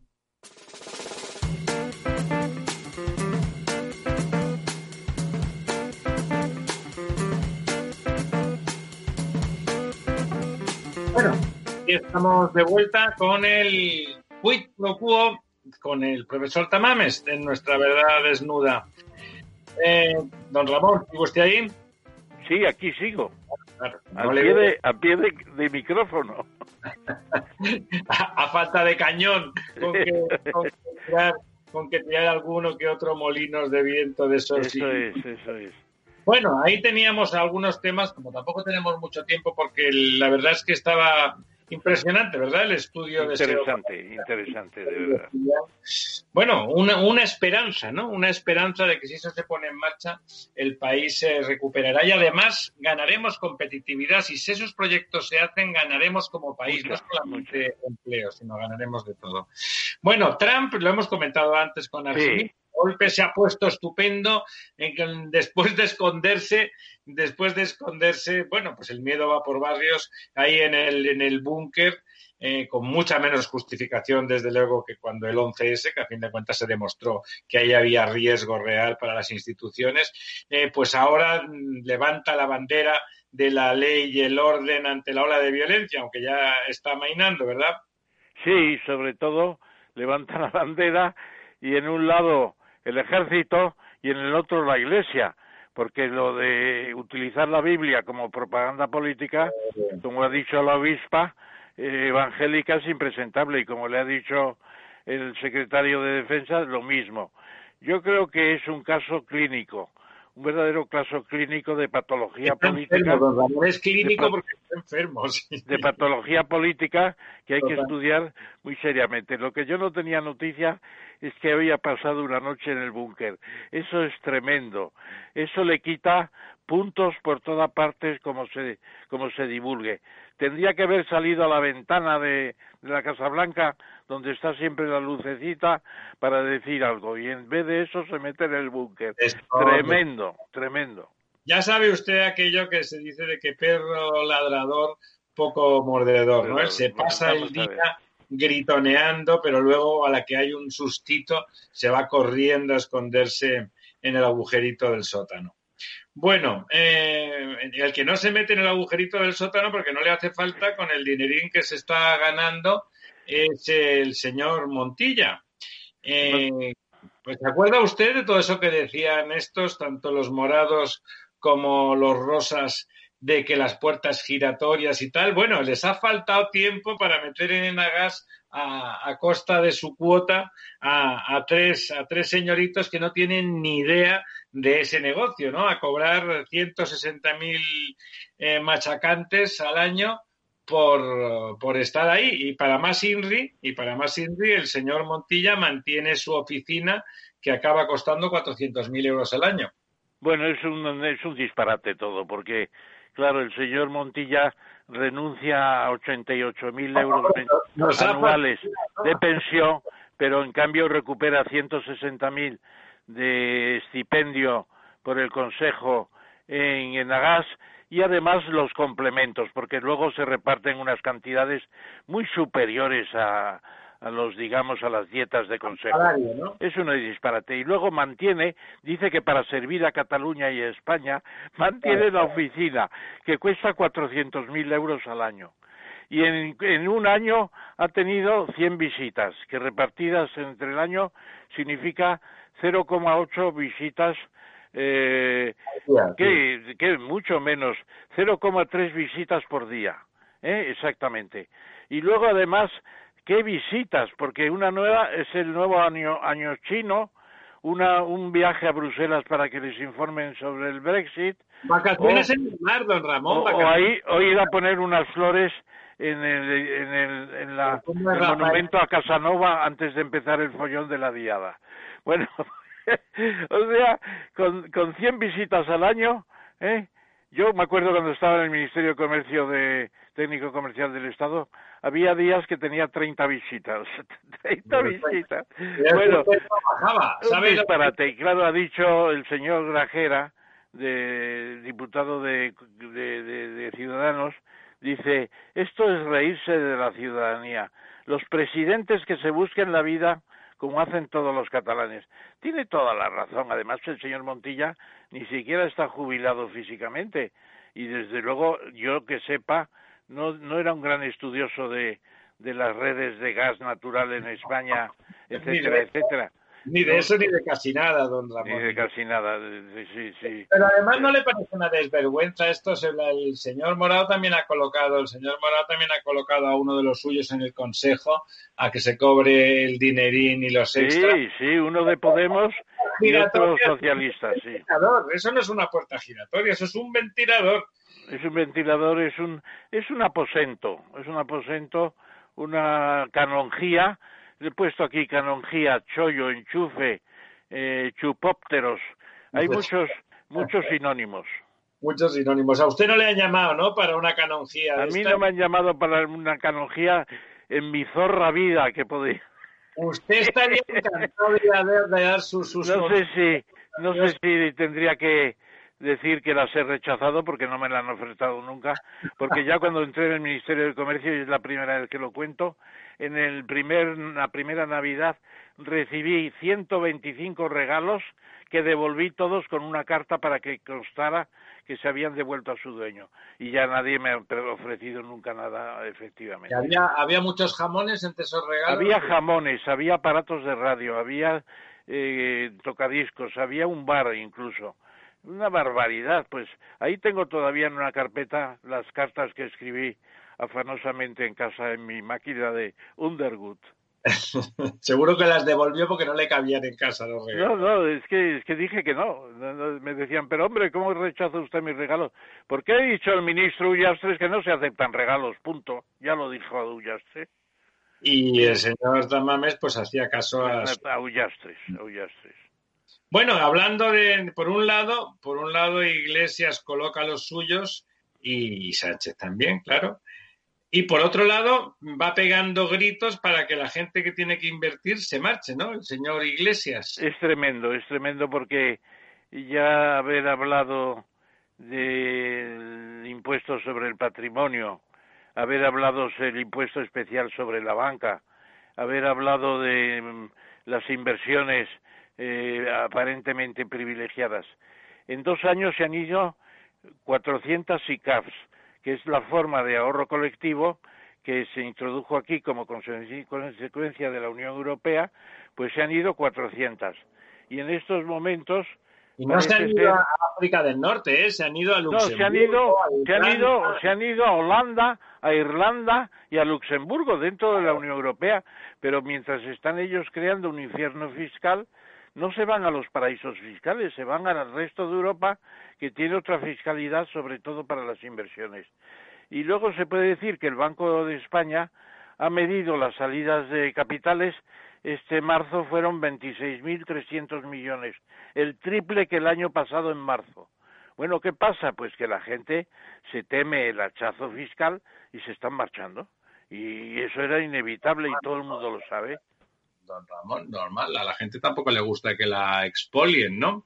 Naturalmente no quieren, eh, se van a los paraísos fiscales porque están en un infierno fiscal. Claro, es que una cosa desde un extremo al otro. Tremendo, tremendo, tremendo. Es, que además no saben lo que dicen ni lo que están provocando con, sus discursos. Bueno, el otro, otra de esas cosas que ocurren siempre cuando hay desgracias colectivas, y en este caso la pandemia es una de particular, pero no es una gran desgracia, que es que el oro dispara su precio, ¿verdad? Tremendo, tremendo. Ha pasado de 1.477 a mediados de marzo a 1.750. En, en, mes, en dos meses ha subido un, 20, un 15%, algo más del 15%. La gente coge el oro y se lo lleva a casa, ¿cómo es eso? Mucha gente, la gente que trafica poco, pues compra unos lingotitos pequeños que hay de 100 euros, que son mínimos, es un sello de correos, ¿no? Casi, y de 100 y de 250 euros. Pero lo que funciona son los, los lingotes, los lingotes que tienen un peso normalmente de, de 20 kilos y de esos ha habido a lo largo de la pandemia se calcula que ha habido una compra de 539 toneladas de oro, el 80% más que en el mismo periodo del 2019. Eso impresionante. ¿Qué pasa? Pues hay, hay sentido del riesgo, de que puede haber problemas sociales, de que puede haber eh, sistemas de leva de capitales, impuestos para pagar la pandemia. Es un acto poco solidario, evidentemente, pero en fin, eh, es lo que sucede mientras no haya prohibición de sacar los capitales, porque no tenemos esa prohibición actualmente, claro. Don Ramón, si con, gentes que se asustan a los demás, pues eh, el, miedo es libre. Entonces, si uno el miedo es libre y como decía decía una máxima de hace 50 años, cuando la cifra era impresionante, decían, no hay nada más tímido que un millón de dólares. Bueno, ahora serán 100 millones, pero desde luego en cuanto se empieza a olfatear que la cosa se pone mal, se acaban las inversiones propias y se toman las de Villadiego. Eso pues es bastante poco solidario, como he dicho, pero los políticos tienen la obligación de saber que nos podemos quedar sin inversión. Hombre, pero lo que usted no, alguien eh, que se le amenaza con quitarle todo, no es que no sea solidario, es que no es imbécil, ¿no? Y lo que hace, pues es marcharse. Si hay alguien diciéndole, te voy a quitar el coche, pues se va y lo aparca en otro sitio, ¿no? Sobre todo los ICAPs, las, las fórmulas estas de inversión colectiva, que dicen, es que pagan solo el 1%. Hombre, pagan el 1% cuando se realiza la compra-venta y se retiran los beneficios, pero luego viene el impuesto sobre la renta y te puede cargar hasta un 56%. O sea que eh, la cosa es un problema de tiempo nada más y, se, están, cargando se están cargando la inversión colectiva. Y tienes ahí el dinero invirtiendo y generando generando cash flow y generando riqueza, ¿no? Bueno, a pesar de, todas estas eh, todas estas nubarrones de tipo político, dicho sea de paso, casi todos, que, que, ensombrecen más allá de, de, los problemas reales que tenemos nuestra economía, alguna buena noticia siempre encontramos. Y esta vez ha encontrado usted una que huele muy bien, ¿no? Huele muy bien y sobre todo que incluso de esto sí se dieron cuenta eh, en el primer decreto ley, Real Decreto Ley de la pandemia, se hizo una especie de blindaje con una serie de requisitos para que los fondos buitre, los fondos de inversión más importantes, no se lancen sobre España para comprar con una situación de capitalización muy baja en las bolsas. Bueno, eso está bien que se haya hecho. Eh, pero de todas formas, durante la pandemia se han vendido bastante empresas españolas. Entre ellas, no sé si usted se acuerda, eh, el propio la empresa bursátil, la que administra la que administra la bolsa de, Madrid y de España entera. Y lo dijimos aquí que era curioso que en plena pandemia y con un gobierno de coalición que todos dicen que es muy duro pues se vende la bolsa de Madrid a la de Suiza, porque si hubiera sido a la de Nueva York, pero a la de Suiza, a la de, a la de, a la de, me parece que de Zúrich, bueno, un disparate. Pues se ha vendido alegremente y nadie ha dicho nada, nadie ha dicho nada. Bueno, ahora vamos a ver, porque la Comisión Nacional de Mercado de Valores ya sabe que ha cesado de la competencia, ha cesado el titular que estaba y hay un nuevo, una nueva, nueva presidenta. Un día hablaremos de ella. Parece que tiene tiene más conocimiento de causa. Bueno, pues en vez de venderse la, la, perfumería Puig, catalanes de Barcelona, pues son gente muy capaz y lo que han hecho es seguir comprando. Ya, tienen hace, hace año dos, dos años compraron una compañía belga y ahora han comprado una firma londinense que se llama Tilbury, eh, de London, o sea, de Londres, y además en competencia, fíjense, quienes ofrecían también Estée Lauder, Oreal, la japonesa Shiseido, que son las cremas de maquillaje y de conservación de la piel, Paco Rabanne, Carolina Herrera, o sea, es que estaban los la crema y ha ido Puig y ha comprado esta sociedad Paco en 1200. Y Carolina Herrera son de Puig, don Ramón. Paco Rabanne y Carolina Herrera son de Puig. Puig tiene varios de las marcas. Ah, perdón, sí, este, este ha sido un error mío, sí. O sea que en competencia con Unilever, Estée Lauder eh, y L'Oreal y tal. Pero luego estas son compañías del, del propio Puig, Carolina Herrera y Paco Rabanne. Tilbury es una marca de moda que estaba muy, es muy cool, es, era como de, de gente de, de, bohemia joven, ¿no? De, una marca eh, estilosa. ¿eh? Claro. y no sé, eso no tengo el dato, si Puig eh, también fabrica para las marcas blancas. Seguramente, no lo sé, no lo sé pero por ejemplo Gal, Gal, fabricaba para las marcas blancas y prácticamente todas las colonias de España las hacía Gal hace años, no sé ahora porque no conozco muy bien el mercado. ¿Qué ha costado esa operación, don Ramón? 1.200 millones de libras, una barbaridad. Pero es que la compañía lo merece porque es una firma de maquillaje que han popularizado muchas celebridades que dicen yo siempre con Tilbury, Además, Tilbury es un nombre muy bonito, es el puerto de Londres prácticamente, Charlotte Tilbury.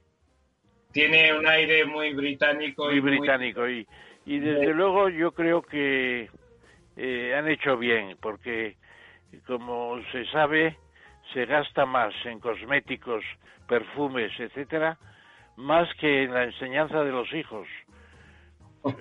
Y el primer país consumidor de estas cosas era antes de llegar el chavismo era curiosamente Venezuela. Las venezolanas se ponían todo encima, pues para conquistar, supongo, para estar guapas, para estar bien olientes también. en fin, don Ramiro, que estamos en un mundo en donde, como dice aquel, el problema es que en el, entre los países ricos hay muchos obesos y luego 800 millones de personas están con malnutrición incluso. Pasando, hambre. Bueno, pero eso son meditaciones. No es nuestro caso, ya son, falta un minuto para la medianoche y vamos a dejar que nuestro compañero Néstor cierre el chiringuito, cierre el chiringuito que ya, que ya va tocando. A ver si volvemos ahí al estudio a hacerle compañía eh, a partir de la próxima semana. Eh, amigas, amigos, aquí estaremos el próximo miércoles, desnudando la verdad. Don Ramón. Un abrazo a todos. Néstor, oyentes. hasta el próximo miércoles.